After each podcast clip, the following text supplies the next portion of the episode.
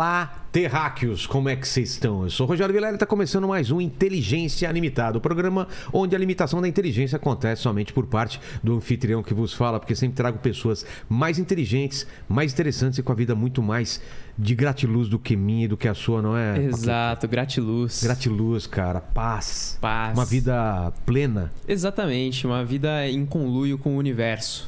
conluio. É. Nossa, que palavra bonita, né?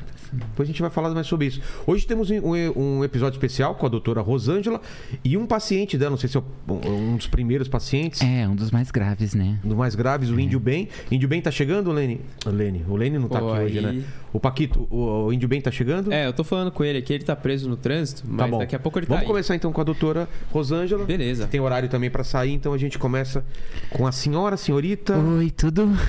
É, senhorita, senhora. Querido, a gente não vai impor padrões aqui. Não? Tu pode chamar como tu preferir, do jeito. O teu coração é que vai conduzir essa conversa. Tá bom. Tá Chama bom? de você. Chama então, Tá bom. querido. É, não sei se te avisaram, eu sempre peço um presente inútil. Sim, eu trouxe um presente pra ti, tá? Ele, eu trouxe esse presente eh, de uma viagem minha Tá.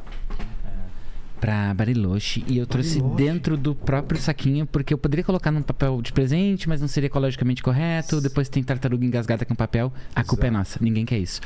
Isso é um presente sim. De Bariloche. É, exatamente. Eu achei tão incrível que eu achei o Vilela precisa disso pra melhorar a vida dele.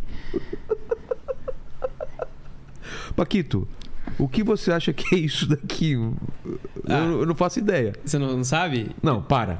Você sabe? Sei. O que que é? Isso é pra fazer bolinha de neve. A bola de neve perfeita. Ah, Pra você que mora em São Paulo, isso vai ser tão útil. exatamente onde que eu vou conseguir fazer uma bola. É, No Natal, na Paulista, eles colocam umas máquinas de fazer neve. Aí Sério? você você faz isso aí. Fechou então. pronto, achou uma utilidade pro presente Cara, inútil. aqui- Obrigado por estragar a brincadeira. Coloca aqui. Como que é aqui, ó? Ó, Paquito, corta na minha aqui, ó. Coloca aqui, pegou a. Isso. Ih, fez a bola de neve. Tu poderia só pegar com a mão e fazer assim, É, né? mas não. Tem esse que equipamento ter- deixa ela perfeita. Maravilha. Vai ficar bonito aqui no cenário. Ô, Paquito, fala com o pessoal.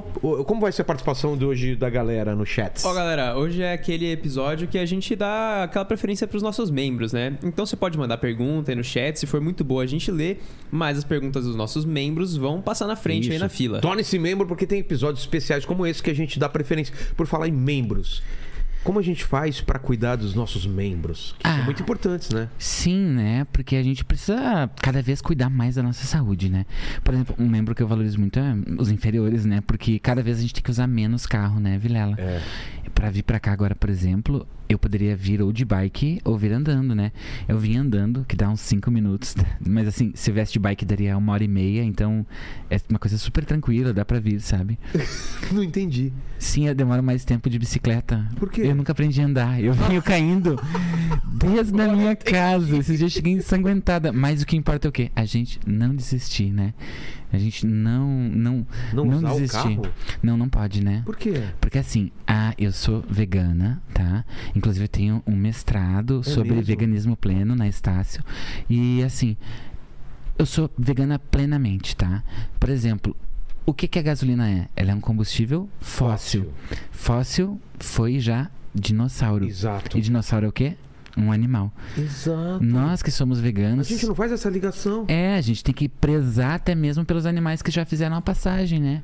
E o dinossauro não fez nada pra ninguém, você tá maculando a sepultura dele. Tô usando um Tiranossauro Rex pra É. andar daqui até ali. E tem tanto dinossauro que já nos fez felizes, sabe, até na TV. Tem o Dino, É. o Barney, o Raul Gil, um monte de gente legal que tá aí. O Gil, é. Né? Então a gente tem que pensar, até nos animais que já fizeram a passagem, né? Às vezes tu quer esquentar, usar o gás de, de cozinha pra esquentar um cafezinho, é um dinossaurinho que tu tá incomodando ali. Passagem que se fala é que morreram. É, já fizeram um passamento, né, pro, pro... Porque você não considera a morte como um fim. Existe alguma coisa. Ah, eu, eu espero que não. Porque eu sou, tô, tô tão cansada, sabe? Aí se eu tiver que viver depois que eu morri também, ai, vai ser uma mão de obra pra mim. Eu, eu, te, deixa, eu não tenho nenhuma conclusão, sabe? Eu, eu- eu não sei se tu tá escutando os tabus sendo quebrados, porque assim, eu não concluo nada, eu deixo rolar. Tá. Aí se eu morrer e tiver que viver, eu, eu vou achar um pouco ruim. de- viver depois de morta, sabe? Entendi. Porque é bem complicado. Eu já tô cansada, sabe? E doutora, eu te chamei aqui porque eu tô vendo muitos stories, TikToks, vários vídeos sendo compartilhados seus. Você esperava esse sucesso, essa, essa sua esse seu trabalho alcançar tanta gente? Ai, eu tava esperando há bastante tempo que isso acontecesse para eu poder realmente divulgar a palavra, né, do veganismo e do cuidado com os animais, porque a gente tem uh, muitas protetoras de animais que são completamente fakes, né? É mesmo? Tipo, né? Luísa Mel. Luísa Mel. É, vamos falar de Luísa Mel. Gente, é, eu tenho uma rixa com ela há anos, assim, É sabe? mesmo? Sim, a gente foi colega na, na Estácio e a gente tem esse problema. Pra começar assim, Vilela, como que protege animal que é vegana e a Luísa Mel? Sabe? Mel Que é uma coisa que. das abelhas. das abelhas, assim. E é tipo assim. Eu acho muito fácil tu entrar no pátio de uma pessoa e pegar o gato dela, sabe? Quero ver ir no show dos Hermanos e pegar o Marcelo Camelo. Aí talvez eu vá levar ela em consideração. Entrar no jogo do Corinthians e pegar o mosquito. Exatamente no SBT e pegar o ratinho. Eu quero ver. Aí, aí eu talvez vá, né? Levar a sério, né? Porque assim é tão complicado. E todo mundo fica passando pano pra ela. Passam, Tu, passam muito. tu pensa, por exemplo, a Cris Flores. Essa sim é musa. Por quê? Porque ela é flores. Ela é, É. vegana.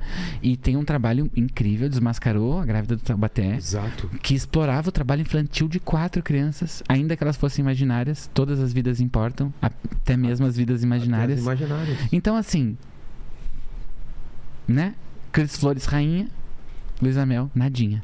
Eu espero que ela mude um pouco esse comportamento dela. Não, e... e- ela me ataca muito nas redes É sociais. mesmo? né? Não, e, e eu queria dar o direito de resposta, né, Paquito, pra, pra Luísa Mel, se ela quiser aqui. É, se a Luísa Mel quiser vir aqui, Vir aqui falar sobre, né? É, e quiser me encontrar também uma hora dessa pra gente Você conversar já cara a cara. Isso a ela? Claro, mas ela foge, né? É mesmo? Porque ela sabe que aqui eu só trabalho com os dados científicos, né? Exato. Porque eu já vi a Luísa Mel falando cada bobagem, sabe? Tipo, Ai, tipo, ah, o plástico leva 450 anos pra se decompor.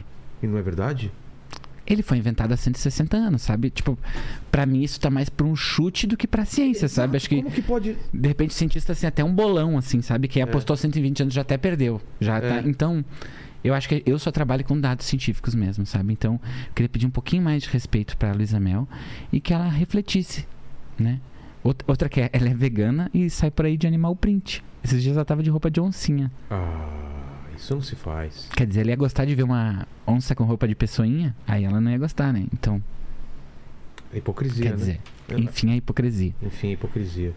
E em relação aos canudos? Canudos de plásticos que foram proibidos? Ah, então, eu tô trabalhando uma outra linha com isso, tá, É. Vilela? Porque às vezes a gente, o Brasil, a gente tem muito esse costume de só ir lá no sintoma, sabe? Ai, não pode mais usar canudo. Acho tão restritivo, sabe? Ah, cercear a liberdade de como a pessoa vai ingerir o líquido dela. Então, o que eu tenho feito? Um trabalho de conversar com as tartarugas. Porque assim é Ah, mais fácil. Você vai na fonte. Uhum. Eu falo, amiga, se tu vê uma um canudinho, hum, não, não vai, que é perigoso. Porque é Um tão mais de legal de conscientização, claro. Porque é muito mais legal, entendeu? Porque aí às vezes tu quer tomar tua coquinha com teu É. canudo, não pode. Será que não é mais fácil a tartaruga parar de comer? Então eu converso muito com Com esses animais, com as tartarugas. Falo, gente, quem faz mais isso? plástico não. não. Aquaman. Ah, o Aquaman também. Também o Adam, né? Eu, eu sou mais íntima dele. É, é. mesmo, é o Adam. O Adam. Porque assim, tem problemas no reino animal que vocês que são, são leigos assim nem imaginam, né? Que, tipo, diabetes em peixe de água doce. É uma coisa que ninguém fala. A Greta Thunberg não fala disso. Não fala. Não fala de, de, de pressão alta em peixe de água salgada. Quer dizer. Verdade. Então eu até tô organizando um projeto que a gente. Cara, eu, eu nunca tinha pensado nessas É. coisas, doutora. É, então a gente tem. Tem um projeto agora que é pegar, né? E com uma equipe assim de umas cinco pessoas, vai de praia em praia, pega o peixinho, faz o exame e diz, ah, quem já fez o exame fica pra lá, quem não fez fica pra cá, e vai organizando, sabe? De repente a gente tem que misturar um pouco da água do rio com o mar, fazer um grande soro caseiro, não sei, ou levar o do mar pro rio, levar o do rio. Enfim, sabe? Eu tô propondo alguma Entendi. coisa. Se vai dar certo, eu não sei, mas cada um entrega o que tem. Você Eu tô tem tentando mas pelo menos você está levantando algumas essa questão. que nunca foram levantadas. Nunca. É, Esse problema do peixe da água doce, por exemplo, eu nunca tinha escutado. É, Tipo, tem muito peixe diabético na água doce, entendeu? insulina, né? Insulina Exatamente. peixe, nunca... E tu já tentou aplicar insulina sem ter braço? Quer dizer, é uma coisa que eles, Nossa, eles passam e eles estão lá, silenciados, sabe? eu fico até silenciados. emocionado com esse tipo de coisa, É. porque meu pai é, é, sempre pescou, meu avô sempre pescou em, em rio de água doce e não sabia o quanto ele... Às vezes, quantas vezes não colocou pão pra isca, né? Que é carboidrato puro. Pode. No- Aí depois o peixe tá morto, ele, ai, o que que foi? Exato. Então, conscientização, sabe? A Marina Silva nunca falou disso. Não, ela veio aqui e não falou não sobre falou. Quer dizer, por que, que a grande mídia tá escondendo esse problema? Será que a indústria farmacêutica de, de, de insulina veterinária, tá? eu nem sei se ela existe, mas eu tô propondo. O negócio Sei. é propor É, ideias aqui, né? exatamente. Então, eu valorizo mu- muito as minhas ideias, ainda que elas sejam baseadas nas vozes da, minhas cabeça, da minha cabeça, assim, porque a gente tem que refletir, sabe? Também acho. Os animaizinhos estão sofrendo muito. O cachorro que as pessoas, por exemplo, falam, ah, eu- o cachorro gosta de mim. Mas aí deixa o portão aberto ele vai embora. Ele vai embora. Aí tu sabe que esses dias eu fiquei bem chateada, sabe? Ah, Nossa, essa história mexe muito comigo. Eu fui, Mas- eu fui parar no hospital, assim. seu- não toma seu tempo. Não. Não. Eu fui parar no hospital porque isso nem mexeu tanto comigo fisicamente. O machucado não foi tanto, mas um cachorro me mordeu, sabe? Tipo assim, eu dedico a minha vida a cuidar dos animais. Aí vem um cachorro e me morde. Eu achei uma ingratidão, um- eu achei de última ele fazer aquilo pra mim. Mas você não pode pegar também um cachorro e tomar pelo resto. Às vezes aquele cachorro. A minha vontade na hora era entrar na primeira churrascaria que eu visse pela frente pra me vingar, sabe? Tipo, Sei. acabou o veganismo agora, É vou comer mesmo? carne. Passou pela sua cabeça até. Chegou a passar. E, e eu achei uma bobagem. Ele era um cachorro de rua, né? Sei. E ele tava comendo. E eu quis ajudar ele. Ele tava comendo numa, num, algo, que alguém tinha colocado, algum irresponsável tinha colocado, né? Talvez al- alguma Luísa Mel tinha colocado. E tinha uma salsicha ali, que não era vegana. Entendi. Aí eu, na maior das boas intenções, fui e coloquei a mão no pote dele pra tirar. E ele se achou no direito de me morder. Quer dizer, Nossa. eu defendo os animais pro caramelo ir lá e me morder. Um- Então, o cachorro, eu já me coloco em dúvida se ele realmente é o melhor amigo do homem, sabe? Eu fiquei bem chateada com o caramelo. Com gato você teve algum problema? Não, com gato ainda não, porque eu não, eu não, não gosto muito, porque o gato tem muito esse negócio do místico e tudo, né? É, E eu afasto da minha vida tudo isso, né? Tem uma energia diferente? Tem, ele tem. Porque assim, o gato, como diz. Tem um- uma frase da psicologia, pra vocês que são leigos, talvez que não. né, tem uma, uma música que fala assim: Nós gatos já nascemos nascemos livres. Ah, tu conhece? É. Ai, Porém, incrível. já Já, nascemos nascemos Pobre. pobres, eu nunca É. sei. Mas enfim, é, o que, que essa frase quer dizer? Nada. Porque. Porque é do Cats, da Broadway. Quer dizer, uma coisa extremamente. A gente não tá chegando a lugar nenhum nessa conversa. É, Mas eu não tenho uma opinião formada sobre gato. Vou pensar e te respondo. Tu já ouviste falar da síndrome da bailarina russa? não. Ah, tá. Tá, tem a ver com os gatos? Não, eu também não sei. tá. Eu tenho que pesquisar pra uma paciente e pensar, ah, tu sabe tanta coisa, Não, não, talvez tu soubesse. Pa- Paquito, você sabe sobre a bailarina? Síndrome bailarina É, russa? imagino que seja alguma coisa da pessoa não conseguir parar de dançar, né? Que a bailarina russa, ela dança. Não, Não, não, não. Acho que não. Não sei. Não. Porque tem muita síndrome nova surgindo, né? Tem. Eu tenho uma especialização em novas síndromes aleatórias, né? É? Ah, Na Estácio. E aí eu, eu. Eu pesquiso muito, tem doenças que surgem todo dia. Por exemplo, tem a síndrome do sol, que é a síndrome que a pessoa acredita que o mundo gira em torno dela, né? Entendi. Mas que às vezes nem é tão ruim, porque é importante a pessoa se valorizar, né? E aí tem uma outra, essa síndrome ela pode evoluir para a síndrome do geocentrismo, que a pessoa acredita que o mundo gira em torno dela, mas ela acredita que ela é o planeta Terra e tudo gira em torno do planeta Terra. Entendi. Que essa é perigosa porque ela pode evoluir para a síndrome da Terra plana. E aí, Aí tem que sacrificar. entendi. Aí a gente sacrifica a pessoa de uma maneira específica, inclusive, né, que é Como? empurrando da borda do planeta. Pra pessoa, e, tipo, essa não tem volta, não tem o que fazer. Exato. Tem a síndrome do rei Julian. Como que é? Sabe o rei Julian do Madagascar? Sei. Eu me remexo muito. Sei. É assim, a pessoa chega num lugar, ela quer se sentir o rei Julian, tem que parar todo mundo pra olhar ela. Sabe aquela pessoa que gosta de chamar atenção? Entendi. Aquela pessoa insuportável? É, é, uma, é uma síndrome que a gente tem, síndrome de rei Julian. É outra que ela vem geralmente acompanhada com uma doença seríssima, crônica, que não tem tratamento, que é chatice, né? É, Pessoa chatice. chata não tem o que fazer. Não tem. Não tem, isolar, né? Tem a ver com signo, essas coisas? O signo da pessoa importa? Ai, eu tô muito focada, sabe, ultimamente, ah, nos signos de forma vegana. Como assim?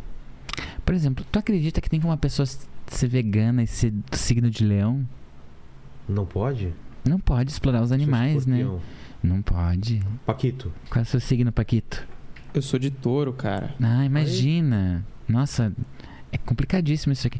E, e qual é, sabe ascendente, Paquito? Lua, não? Meu ascendente é Capricórnio, minha lua é Aquário. Ah, então. Ó, primeiro que aquário aprisiona os peixinhos, que são É. livres, tá? Touro Esquece. né? E Capricórnio não tem problema, porque na verdade ninguém sabe que bicho que é Capricórnio, né? Eu não sei, Paquito, tu já viu alguma ONG que resgata Capricórnios de rua? Não, nu- nunca Um vi. hambúrguer de Capricórnio? Então a gente, se não tem dados científicos, se eu não conheço é porque não existe, né? Exato. Então, ah, mas assim, por exemplo, tu que é de escorpião, tu seria do signo de batata baroa. Batata baroa? É, com ascendente provavelmente samambaia ou milho verde. É mesmo? É, porque a gente tem que pensar nisso. A astrologia hoje tá tão em voga, né? É. C- Você propõe uma nova astrologia vegana? vegana, que não explore os animais. Sabe, chega de explorar os animais no nosso país, gente. Chega. Isso tá terrível já. Eu posso te perguntar teu signo? O meu? É. Ah, eu sou do signo de batata baroa também, Ah. né? Signo de batata baroa. Com a lua em Capricórnio, que eu não mudei.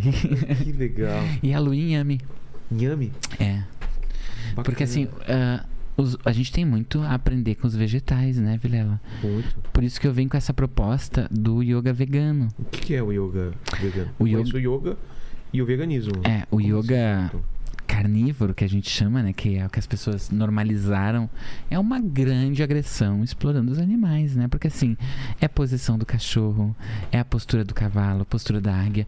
Aí já no yoga vegano a gente só trabalha com posturas do reino vegetal. Como, por exemplo, aí você pode conferir a postura da couve-flor alucinada. A gente trabalha com a postura da beterraba divorciada, a abobrinha fudge K-pop. Então, a gente transcendeu. Porque tem tanta coisa que dá pra aprender com vegetal, sabe? Por exemplo. Por exemplo, a gente trabalha a postura, eu até não vou ensinar ela que como é, mas eu vou explicar, até porque quem quiser aprender tem que fazer meu curso de yoga vegano, quer saber mais, arrasta pra cima. Aí, que é a postura do tomate de Que- supermercado. Aqui não é o, o, o Instagram. Aí nem tem mais lá também, É, né? Mas eu tem. sou vintage, eu gosto. Ah, tá. É, porque eu acho que assim, eu não, eu não posso deixar a rede social me silenciar e dizer, ah, aqui você pode fazer isso, aqui não pode. Ninguém vai me calar. Então eu Entendi, falo, Fica sabe, falo, é. clica aqui, nem tem como clicar no YouTube, mas e daí? Quem vai me dizer, sabe? Exato, não. Vai Ah. na sua, assim, que a gente acompanha, né? É. Porque assim, tem a postura, por exemplo, que eu falei, do tomate de supermercado. Como que é? Que é aquele tomate que por cima ele é bonito, mas por baixo ele tá todo podre. Exato. E aí tu leva pra casa e descobre que acabou de comprar um tomate estragado. É. Só que essa postura não é sobre enganar ninguém. Não. É sim que a gente aprenda que a gente não pode mostrar pra todo mundo nossas fragilidades, apenas pra quem nos escolhe. Aí sim a gente vai estar apto pra mostrar aquela nossa fraqueza. Nossa, isso é muito profundo. É. É muito. E outra coisa que a gente pode aprender com o tomate é se valorizar, né? Por quê? Não para de subir o preço, né? Então, Sejamos gente- todos tomates, então. É. Tomates. aí imagina, a, a gente aprende muito com os vegetais, sabe? Por Brócoli. O brócoli, o brócoli, ele é primeiro que assim, a gente aprende com o brócoli. Você consegue comer um brócoli cru? Não. Tem que cozinhar, Exato. tem que preparar. É. E ao mesmo tempo, o brócoli, uma coisa que eu sou completamente contra é pizza de brócoli, pastel de brócoli. Por quê? Porque é acompanhamento, nunca foi recheio. Vamos normalizar que brócoli não é recheio de nada. É ótimo, mas não, não me vem com. Só, é, não, não É pizza de ser o papel brócoli. principal. Do, do- Hum, não. exatamente. Então, o que, que a gente aprende com o brócolis? Duas coisas. Uma é que ele só fica bom cozido. Então, a gente tem o nosso tempo. Às vezes a gente não tá pronto para fazer aquilo agora. E outra coisa, às vezes a gente não é o prato principal daquele momento. A gente é só o acompanhamento, só a salada. E a gente tem que entender Exato. esse nosso momento. Faz muito sentido. A nossa conexão com os vegetais é muito importante, sabe? Porque assim, Tem gente que se conecta até de um, pra ir pro hospital. exatamente, né? Introduzindo vegetais ou legumes. E né? tá tudo bem. É. Às vezes rolou essa paixão, esse momento, entendeu? É A gente não pode. Colocar um pepino no toba. Tá tudo bem, sabe? Não pode julgar, então? Não, porque. Se é errado ou certo. Se esse amor aconteceu, Exato. quem que vai dizer agora, esse amor aqui é errado? Fizeram isso com Rose e Jack e olha como acabou a história, Desculpa. Né? Então vamos. Paquito, você já teve algum tipo de relacionamento com um legume? É, eu tenho um relacionamento meio ruim com feijão e brócolis, né? Que, Por quê? Ah, você que não de- come nenhum dos dois. Não, é porque, na real, não é ruim pra mim, é ruim pra quem tá em volta depois, ah, né? entendi. Ah, sim. Gases, né? A gente tem É. que normalizar. Mas é um gás que não é fóssil, então acho que tudo bem, Tudo bem, né? né? Tudo bem. É sobre isso, às vezes, né? É, A nossa conexão com esses vegetais é importante. Porque assim, pensa comigo. tá. Tu come batata. Sim. A vida inteira você come batata. Você nasce, cresce, se reprodru- reproduz, morre comendo batata. Quando você morre, você vira adubo e alimenta essa batata. Aí eu te pergunto, é a gente que está cultivando batata ou é a batata que está cultivando a gente? Nunca Estaria certo o Mufasa? Esse é o grande ciclo sem fim? E É. talvez a batata seja o grande agricultor desse hortifruti maluco que a gente chama de vida? Nunca. Nossa, isso é. Isso é muito desafiador pensar sobre isso, É. porque se eu sou a batata que eu como e a batata me produz, a, a gente somos a batata somos nós e nós somos as batatas. Somos as batatas. É sobre isso. A vida, é- o veganismo é sobre isso, né? Sobre esse ciclo, esse equilíbrio. Finito, né? É. O Mufasa ensinou isso pra gente muito bem, né? Quem? O Mufasa, Mufasa. o pai do Simba, né? O ciclo sem fim. Exato. Que inclusive é uma coisa erradíssima, tá? Até quero deixar o recado, você, pai e mãe, você tem filho, né? Tenho cinco anos. Corta a Disney dele, gente. Acabei de levar ele na Disney agora. Ah, não faz lá isso. Poxa, até quando a gente vai explorar os animais, sabe? O Rei Leão. É o Bambi. É. Ninguém pensou no Rei Melão, por exemplo, uma coisa do reino vegetal? É, é, é completamente. Eles, a Disney é tão tóxica que é conhecida por ter dois cachorros, né? Como assim? O Pluto e o Pateta. E um fala, O outro o não. outro não. Um anda de pé, o outro late. É. Que diferença é essa? Aí, não contente, a Disney foi lá e comprou o quê? A Marvel. É. Aí agora tem Homem-Formiga, Homem-Aranha, Pantera Negra. Ah, ah, eu, eu, eu vi esses dias, eu falei disso num, num- numa palestra que eu tava dando, uma masterclass. E a menina falou: Ah, mas eu gosto mais da DC, eu gosto da Mulher Gato. Só que assim, chega de dar palco pra cultura estrangeira, né? O Brasil tava muito à frente disso. A gente lançou lá atrás a- a- as heroínas do reino vegetal, né? As mulheres frutas, as mulheres, a mulher melancia, a mulher melão. O homem berinjela. É, a mulher samambaia, lembra? Lembro. Então a gente tá muito à frente. A Viva a cultura nacional, sabe? Verdade. Então a- as pessoas simplesmente fingem que não vê alguns problemas que, o- que a gente tá passando, a gente tá enfrentando.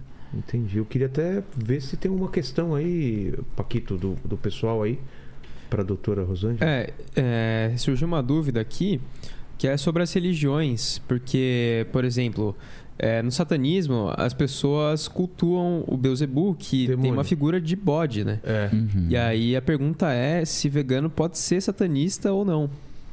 Olha aí, tá aí uma boa área de pesquisa. Eu vou ver se tem mestrado na Estácio, posso, posso dar uma pesquisada nisso. Acredito que não, tá? De bate-pronto eu não saberia te dizer. E vocês sabem que eu não trabalho sem dados científicos, não, não poderia aqui falar uma coisa, uma bobagem, né? Não, não é meu papel. Mas eu não. Acho que não, assim. Eu talvez se fosse. hum, esse ser cultuado, sabe? Se o Beelzebub fosse uma couve de Bruxelas, poderia, né? Agora, eu acho que com aquela imagem de bode tudo, coitado, gente, não, acho que não. A não ser que seja um Capricórnio. Aí eu acho que tudo bem. Entendi. Que a gente segue sem saber o que é Capricórnio. Entendi. É, ó, a galera tá mandando aqui pra gente também que ela parece muito a Cláudia Raia, cara. Eu, Já te falaram isso? já, inclusive, eu não acho legal, Por quê? porque a, a Cláudia Arraia, né, é um, ela explora um animal até no próprio nome. Exato. Algo que é comum entre os artistas. Mas eu, eu tenho um parentesco com ela, sim. Tenho. Até queria. Esses dias ela postou uma foto, a gente tava bem parecida. E eu tô super orgulho- orgulhosa agora, né? Eu vou ter mais um sobrinho, uma sobrinha aí. Tô super orgulhosa. Tem a foto aí, Paquito? Tem, eu vou colocar aí pra vocês. Tá bom. Coloca, a gente, a gente realmente é muito parecida. É. É mesmo? A gente tem um certo parentesco, assim. Eu não gosto de falar por causa desse negócio dele usar, dela usar. Olha só. Esse negócio dela usar. Olha lá. Dá pra aumentar aí, Paquito? Aí. Irmãs gêmeas, ó. Total. Ela, até os looks a gente tem um gosto bem parecido, ó. É. Olha só. Nossa, cara, impressionante a semelhança, é impressionante. E sabe o que é mais impressionante? Eu só sou parecida com ela grávida. Que se tirar a barriga dela eu já não pareço mais, né? Que ela tá Ah. ela, em, ela em plena forma aí eu já não, não Talvez pareço ela tanto. ficou grávida pra aparecer mais. Pra aparecer. É. É. o que o pessoal tá comentando É. muito, né? Entendi. E a gravidez, a gravidez dela ah, vai colocar outra pessoa no mundo com o sobrenome Raya, sabe? Passar pra frente. É essa. tão complicado, sabe? Tipo, o leão lobo tem dois, dois animais no nome. Leão e lobo. Uhum. Pensa bem, o lobão. Que é- além de escolher o nome de um animal, é um animal que faz mal pra outros animais, né? Os três porquinhos até hoje aí pedindo esmola, sem casinha pra morar. Exato. E aí como é que fica? Esse é, o- esse é o Brasil que a gente tá vivendo.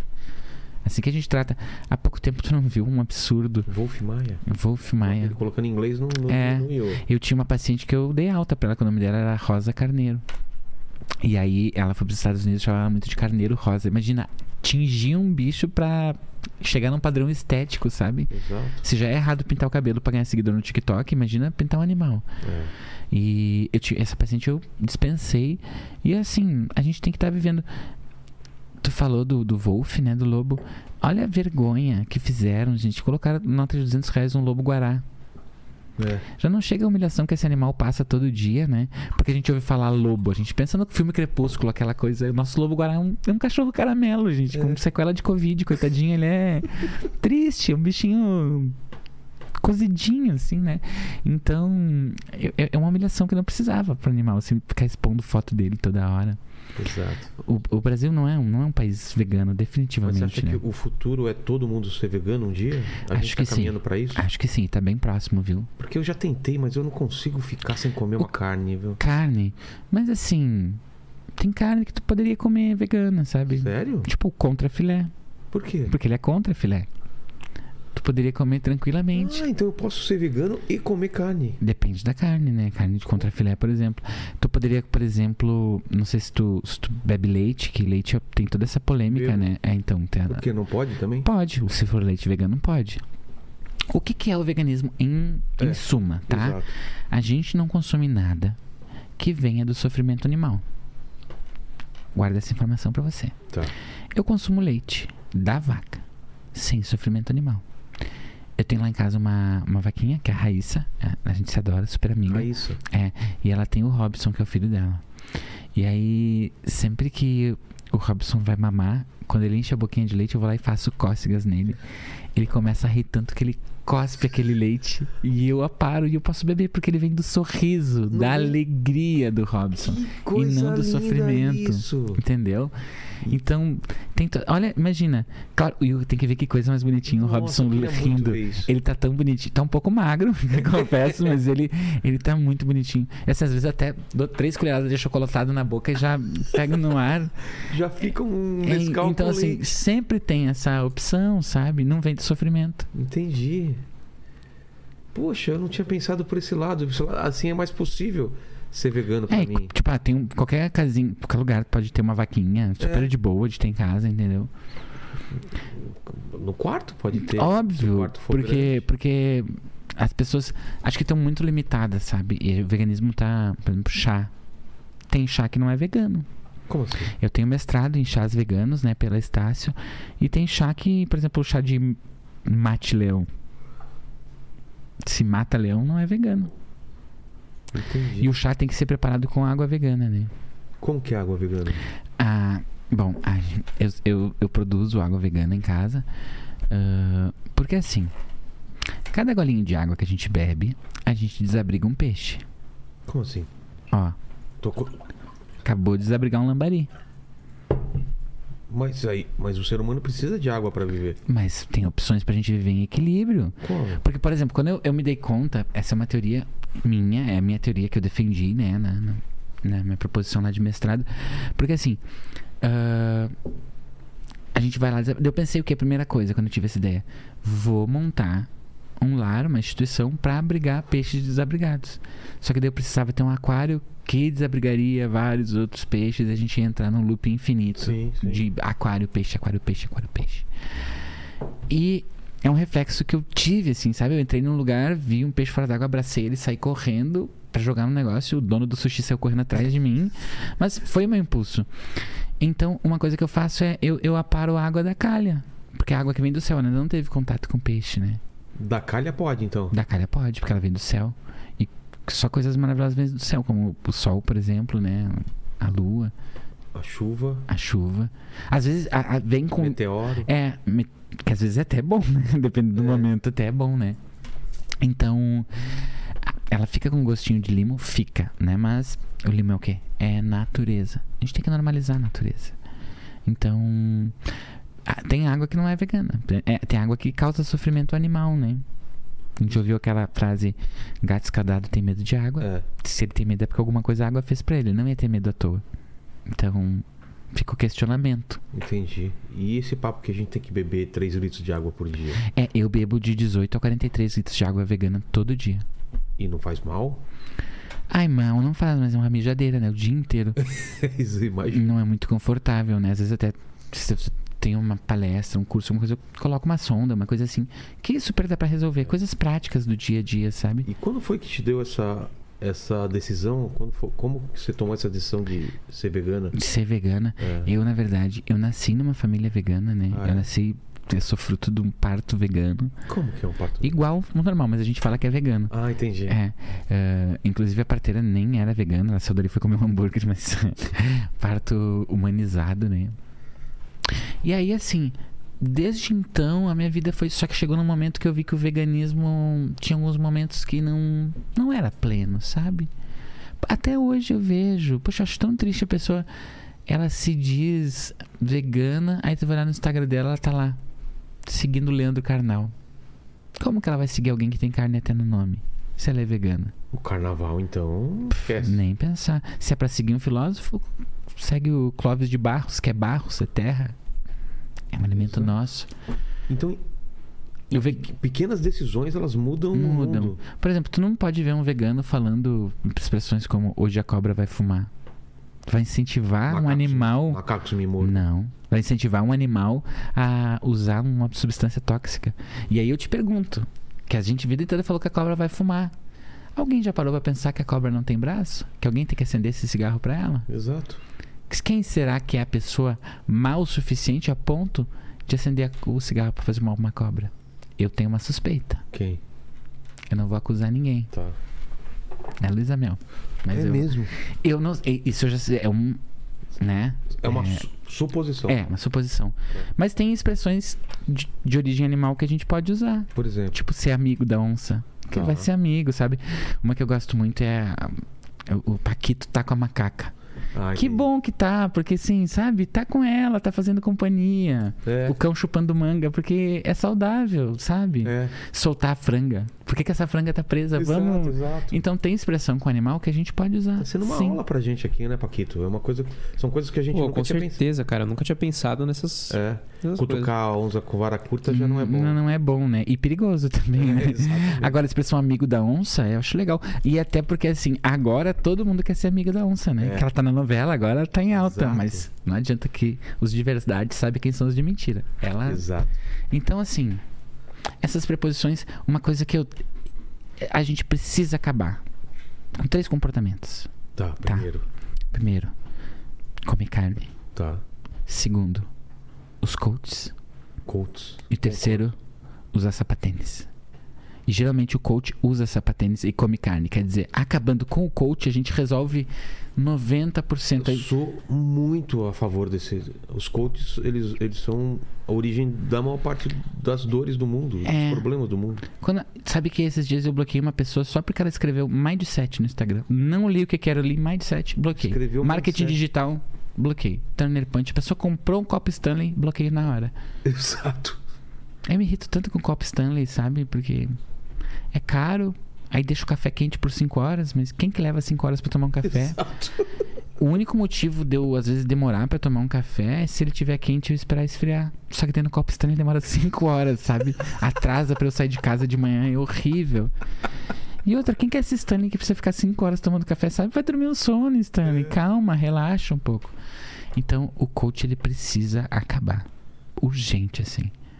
A gente vê... Mas você fala em extermínio mesmo? Em- em- Eu acho que dá pra tentar conversar numa boa. Tá. Se não rolar, a gente não tem o que fazer, né? É matar. É, não, não diria matar, acho uma palavra forte. Tá. Acho que convidar a se retirar da terra, da vida, Mesmo. né? Porque assim, poxa, uma coisa que me irrita muito do, do- dos coaches, eu, eu trabalho muito com a, com a linha da, da psicanálise vegana também, né? E tem uma, uma psicanalista vegana que disse uma frase muito linda que é tudo pode ser, se quiser será, sonho sempre vem pra quem sonhar, que a Maria da Graça falou. E a gente cresceu com isso de sonho, eu acredito no meu sonho. E uma coisa que o coach me irrita muito é quando ele fala assim, ó, não desista. Nunca desista. Não desista dos seus sonhos. Continue. E tem horas que a gente tem que desistir porque teu sonho é ruim, gente. Teu sonho é péssimo, sabe? Tipo, ai, eu tô aqui, já passei dos meus 40 anos e agora eu quero ser modelo de passarela. Não dá, gente, entendeu? Ai, eu vou ser patinadora artística. Não tem como. Eu vou quebrar meu pé no primeiro dia. Não desistir dos seus sonhos é uma coisa extremamente tóxica que a gente precisa abolir. Paquito, você tem sonhos? Cara, eu já tive. Quais? Acho que agora eu já não tenho mais. Ah, eu tinha sonho de ser famoso, de ser rico. Agora eu tô. Você tem 21 anos. Tô realizando tudo já, né? É. É isso aí. Próximo, Britney Spears, né? Rica e famosa aos Total. 21. Maravilhoso. Mas sabe, Paquito, não, não fala isso que você não tem mais sonhos. Continue sonhando, sabe? E vai atrás deles. Porque a gente tá aí pra quebrar a cara mesmo. Então, como é que é? tem uma frase muito famosa que eu gosto que é o não você já tem. Vá atrás da humilhação. Eu Sabe? da- eu Tenta. gosto- Eu gosto também daquela. Não sabendo que era impossível, foi lá e, E se provou. É, então é, é sobre isso, sabe? Às vezes a gente vai quebrar a cara, não pode ficar triste pelo que deu errado hoje e espera, espera, que amanhã tá chegando com muito mais coisa que vai dar errado. Exato. A gente tem que ter essa consciência. Positividade tóxica me, me incomoda bastante, sabe? É? Essa coisa de, ai, tu, calma que tudo, às vezes eu não vou estar bem da cara. E tá tudo bem. Agora, uma coisa que o jovem místico invocou. Ah, os jovens místicos. É, mas eu nem falo deles especificamente. Ah, é porque eles espalharam um movimento de milhares de jovem místico que joga tarô, que não sei É. o quê. E tem uma dica muito legal pra eles, que é... Para, né? Para, urgente, vai largar um currículo. Porque assim, agora invocaram no pobre do Mercúrio, que o Mercúrio tá retrógrado, tudo errado na minha vida. Gente, eu sou formado em astrologia vegana. Deixa o Mercúrio em paz. O sabe? planeta. É, porque sabe que tem isso do Mercúrio retrógrado, Não. né? Então, o Mercúrio tem um lado que ele gira sempre a órbita dele. Sim. Quando ele gira ao contrário, a astrologia chama de Mercúrio retrógrado. E a galera invoca que assim, ai, minha vida vai tá dando tudo errado por causa do Mercúrio. Quer dizer, o Mercúrio decide fazer um walkerzinho, acabou a vida de todo mundo, sabe? Aí eles que têm que decidir pra que lado que o Mercúrio vai girar. Cadê o direito de vir do Mercúrio, gente? É. Então, assim, para de culpar o Mercúrio. E assume a responsabilidade.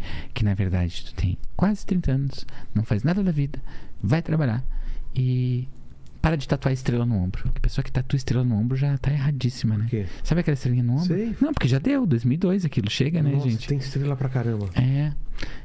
Então, assim, jovem místico, deu, deu. Deixa, deixa o Mercúrio em paz, sabe? Deixa ele E em o paz. pessoal que se alimenta de luz?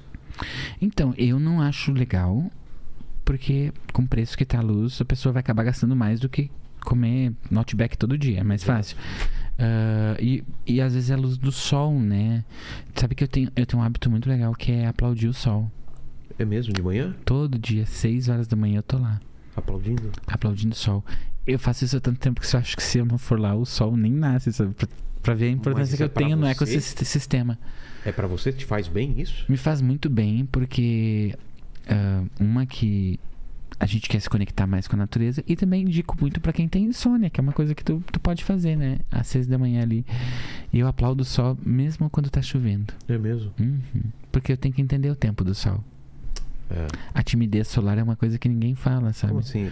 Às vezes ele não tá afim. Ele tá lá. Tá, hoje eu não vou aparecer, hoje eu não tô, hoje tô borocochosinho. Hoje eu não vou Entendi. aparecer. Aí eu vou impor a minha vontade. Então, eu até fiz uma especialização, né, em ah, corpos celestes introvertidos, pra entender que o sol às vezes ele não quer aparecer, ao contrário da lua, né? Que a lua às vezes durante o dia ela tá lá, É. aparece, Por quê? Porque ela é intrometida. Ah, Ela ela quando ela não aparece, ela não diz que ela não aparece, ela ela tá nova é. né? E traiu a Joelma, que é o pior que a gente pode. Então, assim, ah, o sol, esse negócio de se alimentar de sol, é, tem duas dicas, né? É, vá com calma e use filtro solar, que o Pedro Bial já nos ensinou há muito Exato. tempo, né? E eu não ficaria embaixo do sol duas horas sem protetor solar, não me parece uma boa ideia. Tá, e, e o que você diz para as pessoas que ainda são carnívoras e não conhecem ah, o veganismo? Eu acho que Super se arrisque. É? Comece devagar. Sabe? Não precisa comer uma coisa super elaborada. Come um miojo de frango, por exemplo. Por quê? Porque é vegano. Mio- miojo de frango é vegano? Ai, querido, o que menos tem no miojo de frango é frango, né? O único mal que você vai fazer é pro seu rim, mas daí é, um, é com o seu corpo, é com você. Então começa com isso, com essas coisas, come um, um hot pocket. Nunca passou uma carne ali perto, sabe? É, Esfirra de. Esfirra do Habibs de. é, não quero impossibilitar uma possível publi nem pra mim, nem pra ti, que eu Tá. quero deixar isso em aberto, né? Tá, Mas tem objetos que a gente sabe que estão longe de ter origem animal, né? entendi. Aquele queijo pasteurizado, sabe aquele de. hum, hum, hum, não tem como relacionar aquilo com uma vaquinha. Aquilo não. Aquilo é Químico. puro. Chernobyl, né? É. Ele é um, um AVC na bisnaga. Então a gente tem que ter essa. Começa devagar. Começa com pequenas atitudes que vão mudar o seu dia. E tem filmes, músicas, alguma coisa que você Tem, tem. inspiram a gente? Tem- Eu, por exemplo, tenho um trabalho que, por exemplo, música que não. Tem música que não é vegana, né? Qual? Ah, tipo, Gatinha Manhosa. As do Bonde do Tigrão, nenhumas. Tá. Eu, eu e tem, uma, tem muitas artistas veganas, assim, né? Ah, mas uma que eu gosto muito é a Gretchen, que dá essa mensagem pra gente de gratidão. Que ela, ela que trouxe esse conceito. Ah, é? de, era gratidão, aí etimologia foi virando gratidão, né? A gente trouxe isso dela. E Olha que bacana. O que, que é o gratiluz? É, é a mistura da gratidão com a luz que a gente tem que emanar, Nunca que a gente emana. pensar que É. gratiluz era gratidão e luz. E eu tô cunhando agora a expressão gratitudo Tá. e gratinada. O que, que é gratinado? É o contrário de gratitudo. Então, por exemplo, pra Cris Flores, gratitudo. Pra Luísa Mel, gratinada. Entendeu? Entendi. Eu quero ver se pega isso aí, se viraliza, né? Lene, gratitudo. Pro Paquito, Gratinada. Então. Porque assim, a gente pode usar em qualquer momento, né? E gratinada também é uma baita dica de vários pratos veganos, né? Uma dica de prato vegano também muito boa é sopa de letrinhas vegana e ecologicamente correta. Como assim? É, é, é uma sopa que inclusive ajuda na reciclagem, que ela vai água, sal e jornal. Uma sopa de letrinhas maravilhosa. Ah, as letrinhas vêm do jornal. Vem do jornal, aham. Tá. Aí, se tu quiser muito sentir aquele gostinho de sangue, pega a página de crime, que dá aquele gostinho de carne, entendeu? E cuida que, que tu vai absorver. Porque tu vai inserir aquela notícia no teu corpo. E, e aquilo. E essa energia. O que, que a gente vai fazer com ela, entendeu? É. Você tem uma sensibilidade pra energia? A, a energia daqui. Depende, sabe? É porque eu tenho a lua em gêmeos. Isso quer dizer o quê? Tem dias que eu tô mais Rutinha, tem dias que eu tô mais Raquel. Ah, tá. E hoje eu tô uma gêmea que não, não tem muito. Mas eu sinto aqui uma energia boa, né? Um pouco negativa vindo aqui do. do, do, do, do- Tu já fez terapia, Paquito? Ah, eu fui uma vez e aí quem saiu chorando foi a psicóloga. Então eu. Tá. Deixa eu te perguntar uma coisa. Ah, se um cachorro te cheira, ele deita de barriga pra cima ou rosna? Ah, eu acho que geralmente ele deita de barriga pra cima, cara. Tá, bom, bom, isso é um bom sinal. Por um acaso, Paquito, você já avistou um camundongo armadeiro? Não. Que bom, porque esse animal não existe. Eu te internaria na hora. não teria o que fazer a partir disso, né? Seria alucinação mesmo. Bom saber. E eu, eu vou indicar pro Paquito até porque às vezes eu gostei muito do visual dele, muito viu do look o dele. visual? Gostei bastante. Né, o bigode. Mas tem um, um look muito legal que eu tô propondo. Eu vou te até te deixar depois uma amostra, tá, Paquito? Tá bom.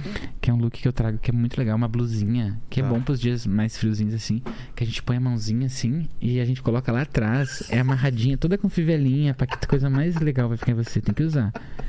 Então, super demais. indico. Tá bom. Vai ter um pessoal ali, sai ali na rua que vai ter um pessoal com essa blusinha pra ti. Estão todos de branquinho dentro do carro. Entra, pode confiar que tá tudo certo. Ah, legal. Tem um Tá- rapaz com a zarabatana, mas ele é super nosso amigo, tá bom, Paquitinho? Então tá bom. Querido. Obrigado. E é aquela história, né? Tem um. A música brasileira, eu gosto muito de um trecho que é. O cancioneiro brasileiro popular é incrível, né, Vilela? É. Eu gosto daquela música que fala.